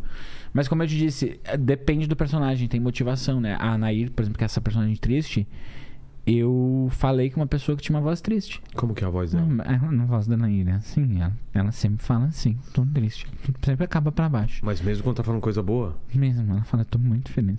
ganhou, tô ganhou a loteria. Tô radiante. A Ana Hira é assim, ela fala triste. E eu falei com uma pessoa que era triste, cara. Assim? Era, é, é, é, esse é a caricatura, né? Claro, Claro, claro, mas, a mas- pessoa era triste. Eu falei, mas que genial a pessoa ser triste. louco. Eu falei, ah, Marlene, tipo, porque a Marlene é agitada, é a mil, ela tinha que ter uma amiga triste. E eu, eu tenho uma tia, tinha uma tia, faleceu, tia Nair. E ela não era uma pessoa triste, mas tudo de errado, de ruim sempre acontecia com ela. A minha mãe dizia uma frase que era maravilhosa, que a mãe falava assim, quando a Nair morrer vai ter goteira no caixão. Porque, sabe, tudo acontecia de ruim com a Nair. Apesar dela não ser triste, ela tinha Sei, esse histórico, né? atraía as E eu pensei, cara, é Nair, porque é essa pessoa aí. Cara, Então, não, tem umas relação louca, assim, tipo, o Cláudio mesmo, o, o Cláudio, que é o cara que dá em cima da Marlene, ele é taxista, ele, ele não existia. Aí, na, no auge da pandemia, eu comecei a fazer um, um podcast da Marlene. tá. Só que como que era esse podcast? Era ela apresentando um programa numa rádio comunitária imaginária. Então ela dava anúncios do bairro, Correio do Coração, só eu fazendo como se fosse um programa de rádio, assim. E a pessoa sempre pergunta por que, que eu parei de fazer, porque era consumia roteiro de um mês de vídeo, É. né? Então, galera, não dá, é melhor fazer vários videozinhos do que um por semana. E o nome da rádio era Rádio Cláudio. Porque, tipo, ah, o Cláudio, que é o dono da rádio, ele invocou que vai ser o nome dele, então não tem que fazer, é Rádio Cláudio. Cláudio. E aí eu, Maravilhoso. eu brigava muito. Daí eu falei, não, Cláudio, não me incomoda, não sei o que fazendo, né? E a galera começou a criar essa fanfic do Cláudio. Ah, porque Tem. o Cláudio não sei o que, blá, blá, blá. Aí eu disse, ó, tem uma coisa aí, comecei a usar nos vídeos. Aí eu- uma coisa que eu faço também é fazer vídeo gravando a tela do WhatsApp, sabe? Tá. Só trocando áudio. que daí eu só, enquanto eu só tenho a voz, eu. Vamos ver o que a galera acha desse personagem. Tá. E aí eu vou testando, assim, cara. É muito. o que- Eu faço muito o que o público quer ver, assim. Eu Entendi. entrego o que o público quer ver. Então eu vou sentindo o que, que tá rolando. Entendi. Fala, Paquito. Tem uma pergunta aqui também, da Carol, que é se a galera já tentou cancelar você ou algum personagem seu. Não, cara. Personagem é mais difícil de cancelar, né? É. Do que você de cara limpa. É mais difícil, cara. E, sinceramente, a Rosângela eu não sei como não ainda. Porque. É, eu falo uns absurdos, né? Fala total, né? A Rosângela fala no show, inclusive tem vídeo na internet ela falando. nunca- E por isso que a gente sempre deve desconfiar da ciência. Um absurdo, né? Claro. Mas. E o negócio de veganismo, né? Porque, cara, é muito louco. Quando eu come... começou, eu comecei. Aí tudo que tu imaginar eu já falei. Não sei o que é vegano. Tudo que tu imaginar Tá. eu já fiz vídeo, assim. E aí os veganos começaram a gostar muito desse Ah, moleque. é? Eu achei que eles iam odiar. E a, a, aquela Rosângela brinca muito que ela criou uma fanfic que ela tem uma rivalidade com a Luísa Mel, né? É. A Luísa Mel me segue, comenta as coisas. Comentou o vídeo que a Rosângela fez ofendendo ela. Então. Eu não sei, não sei porquê, cara. Acho que é porque é um absurdo tão grande É, que não acho. chega a ser ofensivo, sabe? E, porque, e eu, eu vejo umas coisas assim, às vezes uma galera me manda mensagem. Ah, muito legal, tem que zoar os veganos mesmo. Ah, a gente também odeia os veganos. Não, mas eu não, não tenho ninguém, Mas galera. É, a galera só não quer comer os negócios, porque que eu vou odiar eles, É, entendeu? exato, né? E aí eu comecei a pesquisar e realmente, eu não, não pratico o veganismo, eu tô longe disso. Mas o veganismo faz todo sentido, é um negócio de equilíbrio ambiental, Sim. é incrível É que tal. o pessoal zoa porque vegano e gente que faz crossfit. Você sabe como que É. descobre como que a pessoa é vegana ou crossfit? Não. Ele vai te falar. Ah, ele vai te falar. É certeza. Mas eu faço. É a pessoa que vai Olha só, falar. eu faço crossfit e ainda não falei. Eu já tô aqui há um tempo. Verdade. Porque garantir. mas crossfiteiro. É crossfiteiro mesmo? Fala. Crossfiteiro, ele Imagina o arranjar um jeito crossfiteiro de que falar. faz crossfit. Que, vegano que faz crossfit, ferrou, né? A pessoa... Ah, é o combo, né? Combo perfeito. Mas, cara, eu não sei como eu não me cancelo. Quer dizer, Eu- Mas é isso, eu acho que é personagem. eu, e eu acho, eu acho que tem uma coisa, cara. ah, eu até vou um pouco ah, contra o movimento, assim, que a galera, ah, politicamente correto acabou com o humano. É que eu acho que é muito louco, assim, ó. Tem coisa tipo, ah, ah, hoje em dia não dá pra falar tal coisa. É que na real a gente não devia pensar tal coisa, certas coisas, né? Então, tipo, acho que se, se eu, tipo assim, na- não- se eu não faço aquilo pensando, ah, eu vou zoar muito com ódio, não sei o que, a galera vai entender e vai saber Claro, que não claro. tem, que é, que é realmente uma piada, né? Ah, então acho que não, não, não, Não não, corro muito risco, não. Também acho que não. Fala, Paquitos. Aqui foi. Foi? E é mais difícil também ser, ser cancelado quando a gente tem muito público e uma bolha fechada, né? Como assim? Tipo, ah, o meu público é muito fechado, Você é uma acha? bolha. Eu acho, tipo assim, a Anitta tem muito mais chance de ser cancelada do que Ah, uma sim, pessoa que, entendi, que tem um entendi. segmento. É, meu segmento de público. É que sabe que o problema, a pessoa é cancelado, pelo menos tem esse negócio quando fura a bolha. A pessoa É compartilha. isso, é isso. A Anitta compartilha seu vídeo, É olha isso. que absurdo o que essa vegana tá falando, sabe? Aí a galera nem vai entender que é personagem, vai Isso. chegar uma pessoa real. Não, e tipo assim, ah, cara, qualquer humorista cancelado aí. ah, o Léo, por exemplo. É. O Léo tá lotando show, por quê? Porque Exato. ele tem a bolha dele. O problema é quando estoura a bolha dele, entendeu? Mas mesmo a Karen Kardashian que veio aqui, né? Aquela, o negócio do Tim Maia. Ela é maravilhosa, Tem gente que né? acha um absurdo. Cara, Como assim não sabe o meu irmão me, o- o, meu irmão me mostrou isso, mas é que tem um negócio que é o seguinte, ó, a Karen, ele é tão foda na caracterização e na maquiagem que tem gente que realmente acha que é uma mulher. Pouca Exato. gente acha, sabe que não, Não, é uma mulher. Pouquíssima gente. né? Então, então Confunde muito. confunde muito, né? e aí a- eu, eu- meu irmão me mostrou esse vídeo e falou: "Tu viu essa mulher aqui falando de Tim Maia?" É muito louco, né? Tem gente que acha que é real mesmo. É quando estoura a bolha, né? Ah, não, agora no Rock in Rio teve negócio da blogueirinha com a Jojo Todinho, né? Que todo mundo, ah, elas brigaram, não sei o quê. E a galera achando que a blogueirinha era uma blogueirinha mesmo. É. Então é um... É isso, É um acho que limite, quando a gente né? tá na nossa bolha, tudo... A galera tá mais, mais propensa a entender, né? Total, total. Mas eu acho legal esses negócios da- das pessoas acreditarem e ficarem Cara, revoltadas e depois fala, pô, Uma coisa que eu... fica mais. É uma coisa que eu faço muito com o perfil da Rosângela, agora eu tô fazendo menos por falta de tempo. É entrar no perfil dela, que ela tem um perfil dela no Ah, é? Instagram, né? E eu começar a problematizar tudo que as pessoas postam, assim. Aí ir lá no teu Instagram e começar a criar uns negócios absurdos. Porque aí as pessoas acreditam. É. Porque daí é a tua bolha. Daí ela vai ver o meu perfil. Cara, eu- elas me xingam, mas pra mim é, o- é o supra-sumo de ser um personagem e a Claro. galera acreditar. Tem um amigo meu, o Maikinho, que eu tava falando que ele tem um, um bebê, né? Sei lá, tem um ano e pouquinho, o filho dele. E ele postou uma foto super bonita do filho dele dormindo enquanto ele dava banho. Sei. Daí eu fui lá e comentei alguma coisa, tipo assim, nossa, parece bonita essa foto, mas por que, que essa criança tá tão cansada? Será que tu não tá exigindo demais dela? Aí uma paranoia, tipo, ah, eu vi tu falando cadê o bebê, cadê o bebê, quando o bebê tava no teu colo. Então tu tá confundindo a criança, não sei. Um absurdo. Nossa. E aí a galera começou a me xingar muito, assim. Cara, pra mim é o supra-sumo, porque, tipo assim, eu- eles acreditaram que eu existo, Exato. entendeu? Então é muito, é muito bom poder ser outra pessoa, cara. É. A Marlene fala uns absurdos que eu jamais falaria, sabe? Esse é o intuito do personagem, É. né?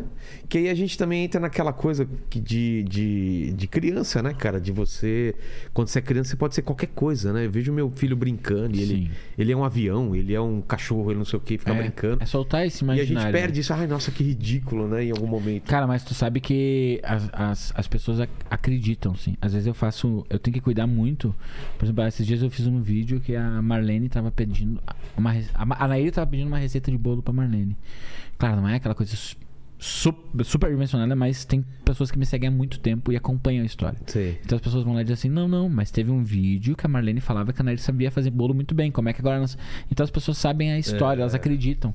E é uma coisa que eu tento fazer muito no meu trabalho mesmo, cara. Assim, ó, é fazer as pessoas acreditarem que é real. Porque, meu, se, o, se a gente que é adulto, tipo, acreditasse mais em desenho animado e não sei o quê. É, é- é não- é não se levar a sério, né, cara? Total. Então, isso de fazer as pessoas acreditar, eu acho muito legal. Eu fico, também eu acho. fico fascinado. E é mais é uma coisa que me ajuda total, né? Porque, tipo, é, é muito mais fácil tu ser cancelado por uma coisa que tu disse. Tipo, a Marlene que disse, não sou eu. É. É, tipo, agora tu desvincular que o Vilela do palco também é um personagem, É mas não é o Vilela na vida dele. é. Essa não é opinião, isso aqui é só piada. É, só que. difícil. Porque como é que eu vou desvincular que lá tu é um personagem e no supermercado tu não é, né? Exato, então, exato. Então é muito louco, assim. Acho que isso me, me ajuda muito. Total. Mas obrigado demais, Índio, pelo papo. Cara, Mas eu você não está livre, não, hein? Eu sempre termino aqui a conversa com três perguntas e contigo não vai ser diferente. É, Depois no final você fala dos shows, como que vai ser é o esquema onde o pessoal te acha. Mas antes disso, a primeira pergunta é qual foi o momento mais difícil da tua vida ou da tua carreira aí? Da minha carreira. Eu vou contar da minha carreira, Tá pra bom. vida vai ficar muito pesado, né? Mas da carreira, cara, um momento marcante, assim. A gente, com a banda, tocou o carnaval de uma cidade lá no Rio Grande do Sul que chama Barra do Ribeiro. Mundo- é uma praia de água doce, todo mundo vai passar. 10 mil pessoas na rua, assim. Loucura. Carnaval muito massa. Um momento de glória do artista, assim, né? Foi muito massa. E a gente tinha uma Paraty. Só que isso era em 2014, bota aí, era uma Paraty quadrada ainda. Então a gente tava muito, né? É, A gente, quando a gente parava numa blitz, a gente tinha que avisar o policial que ia dar barulho, porque que tinha um amassado que quando abria a porta tava tal. Tipo, o cara vai pensar que é um tiro, tem que avisar o cara. Cara, É uma desgraça. Ela fazia questão de estragar sempre. Tipo, sabe aquele baile, aquele show que a gente tocou que foi incrível? Uma fila de pessoas pra ir embora. Ela fazia questão de estragar na frente para as pessoas verem a gente a empurrando. humilhação, meu. Enfim. E aí a gente tinha esse carro desgraçado. E a gente foi pra Barra do Ribeiro tocar. E os meus, aí os caras não pagaram. Pagaram em cheque a prefeitura. Imagina, coisa que a gente jamais faria. Tipo, tu vai sair pra um lugar que tu não tem dinheiro pra pagar os músicos e voltar. Tem que receber antes, É. óbvio. Mas é que músico, cara. ah, meu, músico se fe- se ferra muito, assim, vive numa realidade muito ruim, tem que sujeitar as coisas. E, tipo, ou tu trabalha assim ou tu não trabalha. E a gente foi, não tinha dinheiro pra pagar, é uma banda grande, a gente era, nós éramos os donos. E aí o cara não pagou. A gente meio que pegou o que a gente tinha de grana e paga um pouco de galera e liga lá pro fulano em Porto Alegre, vê se o fulano pode emprestar, daí Nossa. chega e pega pra pagar a galera. E aí, como não tinha dinheiro pra mandar os músicos embora, blá, blá, blá, ficou eu e meu irmão, cantores pra voltar, meu irmão cantor pra voltar de de ônibus. Aí tu imagina uma cidade, a galera foi embora, puta da cara, já nos, né, Natal da Paraty, ficou esse meu irmão. A gente a missão é voltar para Porto Alegre no feriado numa cidade a 200 quilômetros no feriado de carnaval. Tipo, Nossa. isso era 4 da manhã e o ônibus saía às 9. Putz. E, cara, eu lembro muito a nítida cena. A gente, imagina, finaleira de festa na rua, na praça, passando a galera bêbada, brigando, loucura. E a gente sentado ali e tinha. A gente tinha exatamente três cigarros pra ficar cinco horas. A gente fumava muito e tinha três cigarros. A gente pensou, ok, vamos fumar um agora. A gente fuma no meio do horário, dividindo. E a gente fuma perto da hora. Melhor, vamos fumar cada um, fumar um. E antes de entrar no ônibus, a gente divide um. Beleza. Fumamos o cigarro, a gente tinha esse cigarro pra ficar cinco horas. E aí passou uns caras bêbados. E aí um cara falava assim, ô meu, A gente sentado no- no- na rua. Esses são os caras que estavam tocando lá pra milhões de pessoas. Os caras são maravilhosos, não sei o quê. E aí o outro falava, o que, que adianta? Agora estão aí fudidos. né?" cara, eles começaram a nos humilhar demais, assim. O cara começou a nos humilhar Fritando. demais. E hoje eu acho engraçado, mas na época foi muito... Porque já é bêbado, chato, te incomodando. É. Já é ruim. Porque o bêbado te humilhando. Aí o bêbado invocou que ele queria que a gente fosse de carona com ele de carro. Simplesmente o cara não conseguia andar. Não, porque eles estavam tocando. Daí eles começaram, meu, mas os caras são muito bons. Aí o outro falava, então dá o cu pra ele. Sabe, esses negócios? Os caras é muito fora. Meu, o cara começou a nos irritar e nos incomodar e nos humilhar tanto. Aí o cara pediu um cigarro. A gente falou, meu, dar o cigarro que o cara vai embora. Né? Pelo menos no sul, É. meu, ele fumou o único cigarro que a gente tinha na nossa frente, enquanto nos humilhava. Fumou o cigarro pela cigarro? metade, a gente deu com a esperança dele ir embora. A gente acreditava Ah. que tudo aquilo era um grande mise-en-scène pra conversar e pedir o cigarro. Meu, Entendi. vai embora. Ele fumou a metade do nosso cigarro, apagou o resto, pisou na nossa frente enquanto nos humilhava, nos humilhou mais uns 10 minutos e foi embora. E a gente ficou lá História mais umas maravilhosa. 4 horas esperando. Aí chegamos no centro de Porto Alegre, assim, com a esperança de, ah, sabe, vamos achar um lugar pra comprar cigarro num cartão que tinha. Assim, umas coisas impossíveis, Sim. assim, cara. Sabe umas coisas impossíveis. E esse dia, esse dia bateu assim, tipo, cara, por que, por que eu tô fazendo isso comigo, sabe? Alguma coisa deu errado. Alguma coisa deu muito errado. esse dia foi um momento. Por falar em coisa que vai dar errado, a gente vai morrer um dia, mas vai Sim. demorar muito pra esse dia acontecer. E esse vídeo vai ficar pra sempre na internet aqui. O pessoal voltar daqui 302 anos e querer saber quais seriam suas últimas palavras, seu epitáfio. Meu epitáfio, É. cara, eu acho que seria. Foi bom, né? Porque sempre que eu termino um show, cara, meu produtor no camarim, coisa eu chego, foi bom, né? Foi legal, né? Porque a gente quer, sempre quer, eu quero dizer que, ai, foi muito bom, eu É. gostei muito de fazer, mas eu também não vou dizer, ah, viu como eu sou bom, então eu pergunto, né? É. Sabe como é que é? A gente fala, foi bom, né? Então acho que aí eu vou testar na minha lápide, foi bom, Foi né? bom, né? E aí, tipo, a pessoa avalia se a minha vida realmente foi boa ou não. E também dane-se, porque você não vai estar lá também. não vou estar Sabe lá, que- né? É que nem eu disse, a gente avalia a pessoa e não tem como provar, então eu tô É. sempre certo, né? E a terceira pergunta é se você tem alguma dúvida na vida, algum questionamento. Tenho. O questionamento é: tu acha que se a Coca-Cola parasse de fazer propaganda, eles parariam de vender ou venderiam menos? Não. Mesmo, né? Mas eu, eu estudei comunicação, meus professores juram que sim. Sério? Juram que sim. Sabe aquela Você tem história? que continuar fazendo. Sim, até quando a gente vai falar, ah, tem que divulgar tal coisa, sempre tem alguém que fala, sim, se até a Coca-Cola faz propaganda, É. né? E eu fico pensando, "Não, será que ia parar de vender ou ia vender menos? Porque para, não, não consigo acreditar muito, não. É. Então esse é meu, meu grande questionamento, assim. Então faz tua vida. propaganda aí onde o pessoal te acha, como que é o esquema. Gurizada, shows. lá no meu Instagram, arroba índio.bem, e tem o perfil da Rô também, que é arroba doutora Rosângela Terapeuta. Tá. Ah, lá no link da minha bio tem minha agenda de shows. A gente passei a turnê em São Paulo no início do mês, foi muito massa. Agora, final do mês, eu sei que tem Curitiba, Floripa. Final de outubro, início de novembro, tem Curitiba, Floripa, Blumenau, Sombrio. No link da minha bio do Instagram tem Tem tudo. tudo. Tudo lá. E, assim, ó, a gente trabalha muito, tem vídeo novo todo dia. Então me segue que se tu não gostar de um vídeo, não tem problema, que daqui uns duas horas vai ter outro. Então. Então, beleza. Eu posto um vídeo grande por dia no YouTube e uns, no mínimo uns 4, 5 cortes no Instagram desse vídeo. Então vai ter um monte Boa. de conteúdo. Se não gostar de um, vai chegar o próximo. E obrigado pelo convite, cara. Muito legal, Obrigado porque. Que, como eu falei, tu tu é o primeiro cara que eu. Foi, meu, foi mestre de cerimônias, o primeiro show que eu vim Olha aqui. só, hein? assisto demais teu O podcast. ciclo tá se bom. fechando, então. E aí, aí a galera segue minha agenda lá. Tô agora com o pessoal da, da Lune, da produtora. Tá agenda lotada, bota Boa. lá pra mim. ah, bota a tua cidade lá que deu incomodo o Regis. Ó, Regis, aqui tô pedindo, tô pedindo, pedindo. Exato. Cinco pessoas, mas eu minto, ó, foi uma galera. Por causa de diversos. E aí vai o Regis marcar lá. Ele que lute, né? Eu já, Regis, aqui essa cidade tá. População 90% quer ver meu show. Total. E a minha agenda de shows vai estar aí também no, no- na- nos comentários, certo? Nos Isso comentários aí. não, na, na descrição, Na certo? descrição. Fechou então. Até mais, gente.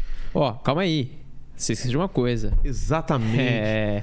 É, se inscreve, torne-se membro do canal. E pra quem chegou até o final desse vídeo, qual frase vai colocar? É falar gratitude. Gratitude. tudo. Gratitude. Escreva gratitude nos comentários. A gente sabe que você chegou até o final desse livro. Obrigado do- do- dessa Tamo live. junto. Obrigado, obrigado. Para com as drogas, cara. Tá bom.